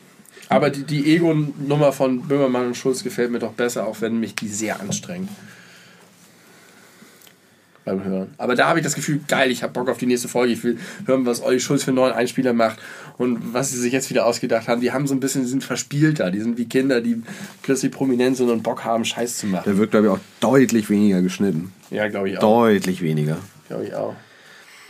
Naja, das ist die Welt der Podcasts, wo, wo wir auch zugehören. Ähm, Wir sind auch Podcaster. wir sind, wir, das sind Arbeitskollegen von uns. Ja. Klaas Häufer Umlauf, Olli Schulz, Jan Böhmermann, Ja. äh, To- Tommy Schmidt, alle, alles äh, direkte Kollegen. Ja, wie versteht denn gemischtes Hack in dem Ding? Ja, Ja, Gemüll, auf jeden Fall ist das bei in deiner persönlichen Skala ganz unten und ich würde auch sagen zu Recht. Ja, aber vielleicht ist es sogar am ähnlichsten zu unserem Podcast. Ja, ja, das würde ich schon sagen. Wobei ich weiß nicht, ob wir vielleicht doch nicht eher wie Fest und Flauschig sind. Nicht, nicht von den Personen her so, aber von dem, von dem Aufbau und von den Themen. Ja, ich glaube, äh, also ich finde mich auf jeden Fall am meisten bei, bei Fest und Flauschig wieder. Ich bin eine, eine Mischung aus Olli Schulz und Jan Böhmermann, meine Damen und Herren. Und ich bin Olli Schulz. Ja, bist du mehr Olli Schulz als Jan Böhmermann? Nur, dass ich das Wort masturbieren aussprechen kann, weil Olli Schulz sagt immer masturbieren, immer schon, immer, immer, immer. Also als würde er einfach denken, das Wort heißt so. Äh, ja, ich bin viel mehr Olli Schulz als Jan Böhmermann. Ich bin viel mehr, äh, ich bin weniger, also viel weniger verkopft. Und Jan Böhmermann ist extrem verkopft. Ist er, ja. Ganz, ganz, ganz, ganz doll. Und das bin ich. Glaubst du, ich bin mehr wie Jan Böhmermann als wie Olli Schulz? Ich würde dich, ich, sehe dich in beiden, ehrlich gesagt. Nicht? Nee. Ich finde mich, bei- ich find mich halt nicht so sehr in dem, wie sie sind, aber in dem, worüber sie nachdenken. Und äh, bei Olli Schulz habe ich halt häufig dieses, dieses sich so in Sachen reindenken und dann irgendwie da so brrr, da durchdonnern und irgendwie eine Meinung haben. Aber ganz viele von diesen Beobachtungen, die Jan Böhmer macht, die mache ich auch im Alltag. Wenn er so über Sachen nachdenkt, wie sie irgendwie im Bäcker, irgendwie beim Bäcker irgendwas machen oder dies und das und die, finde ich total gut. Ich, kann mega gut relaten. Ja, ich kann damit auch relaten, aber Die sind mir nur zu drüber, die beiden. Ein bisschen zu selbstreferenziell. Aber das bin ich auch. Vielleicht mag ich an denen nicht, was ich an mir selber auch nicht mag. Was ich aber bin. Ich habe das gerade. Oh, pass auf. Ganz kurzer Exkurs noch. Ich will gar nicht mehr, dass die Folge noch so lange geht, weil sonst bin ich morgen super verkatert. Äh, bei meiner Hochzeit. oder ich frage mich, ob, ob meine Partnerin böse auf mich oder auf dich in erster Linie wäre. Ja, weder noch. Ich glaube beides. Was? Nein, weder noch. Wer noch? Wir haben gelernt, dass sie dich vor allem für deine Craziness liebt. Das stimmt. Und das ist Teil dessen, dass man säuft. Das ist nämlich voll crazy. Macht sonst keiner. Niemand. Weiß ich nicht, weiß ich nicht. Scheiße, jetzt habe ich vergessen, was ich eigentlich sagen wollte. Entschuldigung, ich habe dich unterbrochen. Nee, ich habe auch Ja, selber das Thema ja weggezogen. Fuck. Olli Böhmermann und Jan Schulz. Ja. Podcast. Wir sind andere. Beobachtung. Äh, Alltag. ach ja, ich weiß es wieder. Ähm, pass auf, ich habe in der Uni einen Dozenten, der unterrichtet uns in, äh, in, in Pflegewissenschaften. Und der ist, also pass auf, ich mag den nicht. Ja. Und ich glaube, ich mag den nicht, weil der mich ganz doll an mich selber erinnert. In der Art, wie er unterrichtet, wie er spricht. Der, der hat eine sehr schöne Stimme, der ist sehr eloquent und wortgewandt. So wie du. Ja, wieso wie ich? Und ich weiß, dass das Vorzüge von mir sind. Ich weiß, dass ich das gut kann. Und der hört sich sehr gerne reden. Du hast einen Podcast. Ich habe einen Podcast nicht umsonst. Also das, ich höre den auch sehr gern. Und deswegen glaube ich, mag ich den nicht. Und er macht auch, versucht auch witzig zu sein. Das schafft er nicht so gut wie ich. Ich glaube, ich bin witziger als er. Aber ansonsten sind wir leider so vom Style her sehr, so ähnlich, dass ich ihn deswegen irgendwie nicht mag. Komisch, ne? Das ist, ist wirklich seltsam, weil ich du magst mag dich ja mich selber, selber gerne. gerne. Es ist ja nicht so, dass du. Es gibt ja schon, ich würde sagen, es gibt mehr Eigenschaften, die ich habe, die ich an mir selbst mit kritischem Abstand durchaus ähm, in Frage stelle oder unangenehm finde, als du bei dir. Zum Beispiel. Naja, so ein bisschen dieses Leute ins Wort fallen, sehr, Hm. sehr bollerig sein, ähm, so mit der Tür ins Haus und so weiter. Gibt so ein bisschen um Kopf und Kragen reden. Es gibt so ein paar Sachen. Erstaunlicherweise, wenn ich unseren Podcast höre, sonst ist es manchmal immer so, dass man vielleicht, wenn man zu viel gesoffen hat auf einer Party oder so, dass man am nächsten Tag denkt, ei, wei, wei, wei, äh, schrecklich, oder wenn man damit konfrontiert ist. Hier ist es immer ja andersrum. Ich denke manchmal nach dem Podcast so, ah, habe ich wieder zu viel gelabert oder habe ich mich wieder im Kopf. Und wenn ich es dann höre, ist es meistens okay. Mist. Ich dachte, es wäre umgekehrt. Da Und du lernst das, ein das bisschen ist alles ein Projekt von dir, dass das eine Therapie für mich selbst ist. Dass Es ich ist besser- ein werde wie in Menschenexperiment. der Videoanalyse mit Yogi Löw. Nein, das wollte ich jetzt nicht eigentlich sagen. Erst- Erstmal wollte ich noch den, den Namen Zirns erwähnen. Zirns. Ja, deinen ehemaligen Arzt, Oh, ach, ja. Mhm. Dr. Zirns. Da musste ich eben denken beim Professor. Dann stimmt. Ach so, das ist mir ein bisschen unangenehm, das zu sagen. Äh, das habe ich beim Fest und Flauschig hören festgestellt. Das bothert mich, wie du sagen würdest. Ähm, es gibt viele Elemente bei Fest und Flauschig, Manierismen, Sachen in der Sprache, Formulierungen, die du bewusst oder unbewusst übernommen hast. Ich? Ja, in unserem Podcast. Oh, spannend. Äh, die, und wenn ich jetzt das höre, Folgen von 2016, weiß ich, die hast du damals gehört. Und ich schätze das an unserem Podcast. Und jetzt ist es aber irgendwas, was originär aus Jan Böhmermann und Olli Schulz Hör rauskommt. bitte auf, das zu hören. Und äh, in dem Moment, und, und es ist eine Mischung aus manchmal, wo ich, wo ich auch äh, Sachen äh, mitbekomme, die die reden, über die ich geredet habe, ohne das zu kennen, wo ich dann denke, wenn jetzt jemand beide Podcasts hört, dann denken die, dass wir derbe der Rip-Off sind. Aber ich möchte dazu sagen, dass wenn das zumindest bewusst passiert, ich es auch immer äh, Nee, nee, mit- es sind, mit- ist, mit nein, nein, nein, nicht, nicht mit. Es sind so Sachen, mir fallen nicht alle bei. Es sind erstaunlich viele äh, Formulierungen. Es sind zum Beispiel, sagst du relativ häufig, du hast stabil abgeliefert Ja. in dieser Folge. Das ist was, was ganz häufig am Ende der Folge ist, wo Olli Schulz zu Jan Böhmermann sagt, so, ich glaube, wir können jetzt auch schon mal, wir haben wieder stabil abgeliefert heute. Und das sind so kleine Catchphrases, äh, die ich sozusagen äh, bei dir genuin vermutet habe, die aber einfach, das ist ja häufig so. Ich hab Man mir noch nie irgendwas man selber findet es auch, du hast manchmal auch irgendwann einmal hast du gesagt sowas wie, äh, ich glaube heute war es ein bisschen anders, heute war die Stimmung ein bisschen mellow. Das ist das, was Jan Böhmermann ganz häufig sagt. Jan Ja. Böhmermann benutzt häufig Ja, das Wort stimmt. mellow. Du hast recht, Und das ja. hast du halt einfach übernommen, weil du es irgendwie passend, fandst eine gute Beschreibung. Das ist ja auch das. So ja funktioniert, jeder, so schon funktioniert ja Sprache, dass man irgendwelche Sachen hört, die gut findet und dann implementiert. Aber in diesem Setting Podcast ja, zu du hast haben, vollkommen recht. äh, es tainted als ein bisschen das, die, die Experience für mich. Tainted und ich das. habe schon überlegt, ob ich deswegen auch mit dem Hören von Fest und Flauschig aufhören muss, weil das so ein bisschen unbehaglich ist. Weil, weil, weil mich das in deinen Augen entzaubert. Weil du weißt, wo es herkommt. Das ist so, als wenn Hans Klock verrät, wie Siegfried fliegt. Dann findest du es beim nächsten Mal nicht ja, mehr vielleicht ist es tatsächlich manchmal so, dass ich eher mega, also es gibt ja auch ge genug Leute, die äh, genug Sachen, die so aus dem spontanen Miteinander kommen, die wahnsinnig gut sind und zwar schon immer, auch bei den anderen Sachen, die wir machen. Aber dass manche Sachen, die ich in unserem Podcast voll cool finde, wenn ich höre, dass die daher kommen, sie ein bisschen weniger geil werden. Ja, das meine ich ja. Es, Ja, es, ist- also tatsächlich ist, entzaubert. Das ist das entzaubert. Ja, tut mir leid, aber das ist, es ist tatsächlich ja nicht so, dass ich gedacht habe, "Hör, jetzt hat Olli Nein. Schulz das gesagt. Das, Nein. Äh, kann ich das auch selber verwenden, sondern es ist, weiß genau, wie das ich entsteht. höre das ja unglaublich viel und es in dich auf. extrem regelmäßig. Das geht mir nicht anders, wenn ich Videos mache, merke ich, dass ich zum Teil, ähm, wenn ich Videos über Videospiele mache, dass ich so Strukturen übernehme von anderen Video-Essayisten wie Mark Brown oder sowas, die ich gucke. Ja. Äh, das passiert automatisch, weil man Sachen, die man gut findet, adaptiert. Imitation ist das größte Kompliment. Ja, Aber ganz selten äh, kommt es auch vor, dass ich zum Beispiel inhaltliche Dinge explizit bespreche, weil ich sie vorher in irgendeinem Podcast gehört habe und spannend fand und Das ist mir dachte, anderes. dass wir darüber reden sollten. Aber das kommt dann in aller Regel aus Podcasts, wo ich mir ganz sicher bin, dass du die sowieso nicht hören ja aber, wirst. äh, aber, aber selbst wenn, manchmal hast du auch was gesagt, was bei Fest und Flauschig oder so kam, dann sagst du das ja genau, Genau, darüber haben die gesprochen. Das meine ich nicht. Ich meine diese kleinen Nee, ich mache ich mach das auch manchmal heimlich. Phrasen und Manchmal mache ich das heimlich. Ist es so. Und ich plack mich hier ab und kommt alles, alles kommt hier aus mir selber. Aber raus. das liegt auch ein bisschen daran, dass ich einfach ganz viel dieses Medium konsumiere und du halt nicht. Nicht so viel jedenfalls. verstehe. Entschuldigung, das war jetzt ein. Also es, kam, es gab bestimmt irgendwie drei, vier Situationen, wo ich gerne noch was zu dem Ursprungsthema Was war das hätte, Ursprungsthema? äh, ja, in den jeweiligen Zeitepochen. Also das waren unterschiedliche Dinge. Epik. Nicht diese Epochen. Romantik. Nicht diese Epochen. Epik ist keine Epoche, wie die, gesagt. die Epoche unserer Podcast-Folge.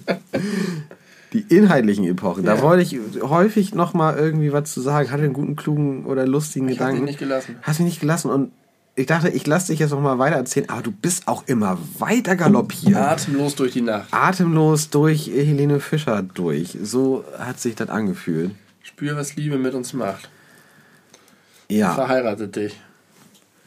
Tims MacBook Air kommt immer wieder als Bildschirmschoner. Kommt immer wieder als. Bildschirmschoner, Das ist ein hässlicher Bildschirmschoner. Warum braucht man überhaupt Bildschirmschoner bei so einem modernen Display? Das ist doch Quatsch, oder? Ich glaube, es kann sich immer noch einbrennen, Ja, theoretisch. so Pixel. Ja, ich glaube. Ich meine, selbst mein Fernseher hat einen. Da läuft die ganze. Aber hier unten, da läuft wenig. Ja, der Hund läuft dich. Es ist auch egal. Liebe Freunde und Freunde. warte, warte, ganz kurz. Was ist jetzt noch? Naja, Bildschirmschoner. Ich will mir jetzt den nicht angucken. Der alte, nein, den will ich mir auch nicht angucken, aber der alte Windows-Bildschirmschoner. Wir können jetzt nicht über anfangen, über Bildschirmschoner zu sprechen. Das hat eine inhaltliche äh, Tiefe? Tiefe wie Drucker. Glaubst du? Kann ich mir vorstellen. Bildschirmschoner? Kann ich dir Geschichten erzählen, da schlaggerst du mit allem, was dir lieb und heilig Hast du ist. mal selbst erstellte Bilder in Bildschirmschoner gemacht? Erzähle ich beim nächsten oder übernächsten oder in Da, zehn da bin ich Folgen mal. gespannt, lieber Tim. Ich habe nichts aus meinem Handy heute rausgesaugt. Es kam alles aus meinem Herzen. Bei mir kam alles von fest und flauschig.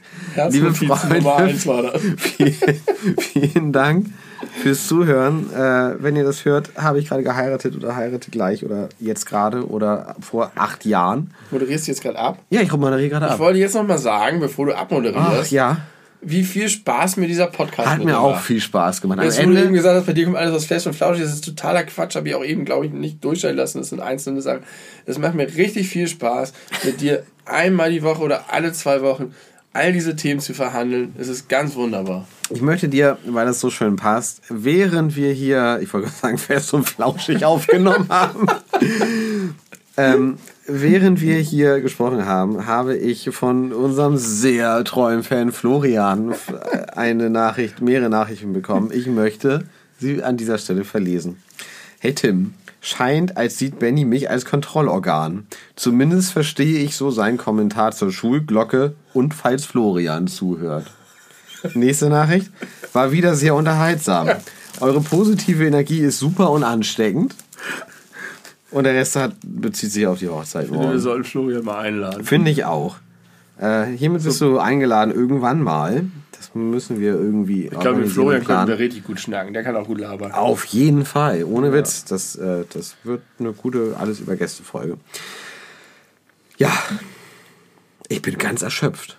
Tut mir leid. Nein, das musst du nicht leid tun. Du hast zwar extrem viel Energie gesogen, aber das, das ist nicht. es ist nicht schlecht. Es ist nicht schlecht. Wir haben sie unseren ZuhörerInnen gegeben. Ja. Ich habe sie aus dir rausgezogen und durch die Digitalität zu euch geworfen. Mit den Einsen und Nullen habt ihr jetzt ganz viel positive Energie in eure Herzen das war- aufgesaugt. War auch für mich anstrengend. Das kann ich mir Also vorstellen. ich selber bin ja immer bei mir.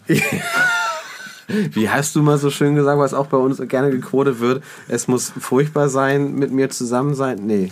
Sagst halt, wenn, ich, wenn man nicht ich ist. Genau, wenn man nicht ich ist. Das hat ganz gut zusammengefasst. Ich mache das trotzdem sehr gerne mit dir. Ja, ein wir, Glück. wir hören uns in einer Woche wieder. Schon. So ist das. Ähm, und ähm, ja, ich weiß nicht. Will ich noch irgendwas sagen? Ich vermute, gehabt euch wohl. Ja, das will ich noch sagen, aber ansonsten will ich nichts mehr sagen. Du? Ich wünsche dir morgen einen schönen Tag. Ja, danke schön. Vielleicht kannst du dazu beitragen. Ich bin mir sicher. Gehabt euch Ich freue wohl. mich da drauf. Oh, schon Oh, wieder. gehabt euch wohl.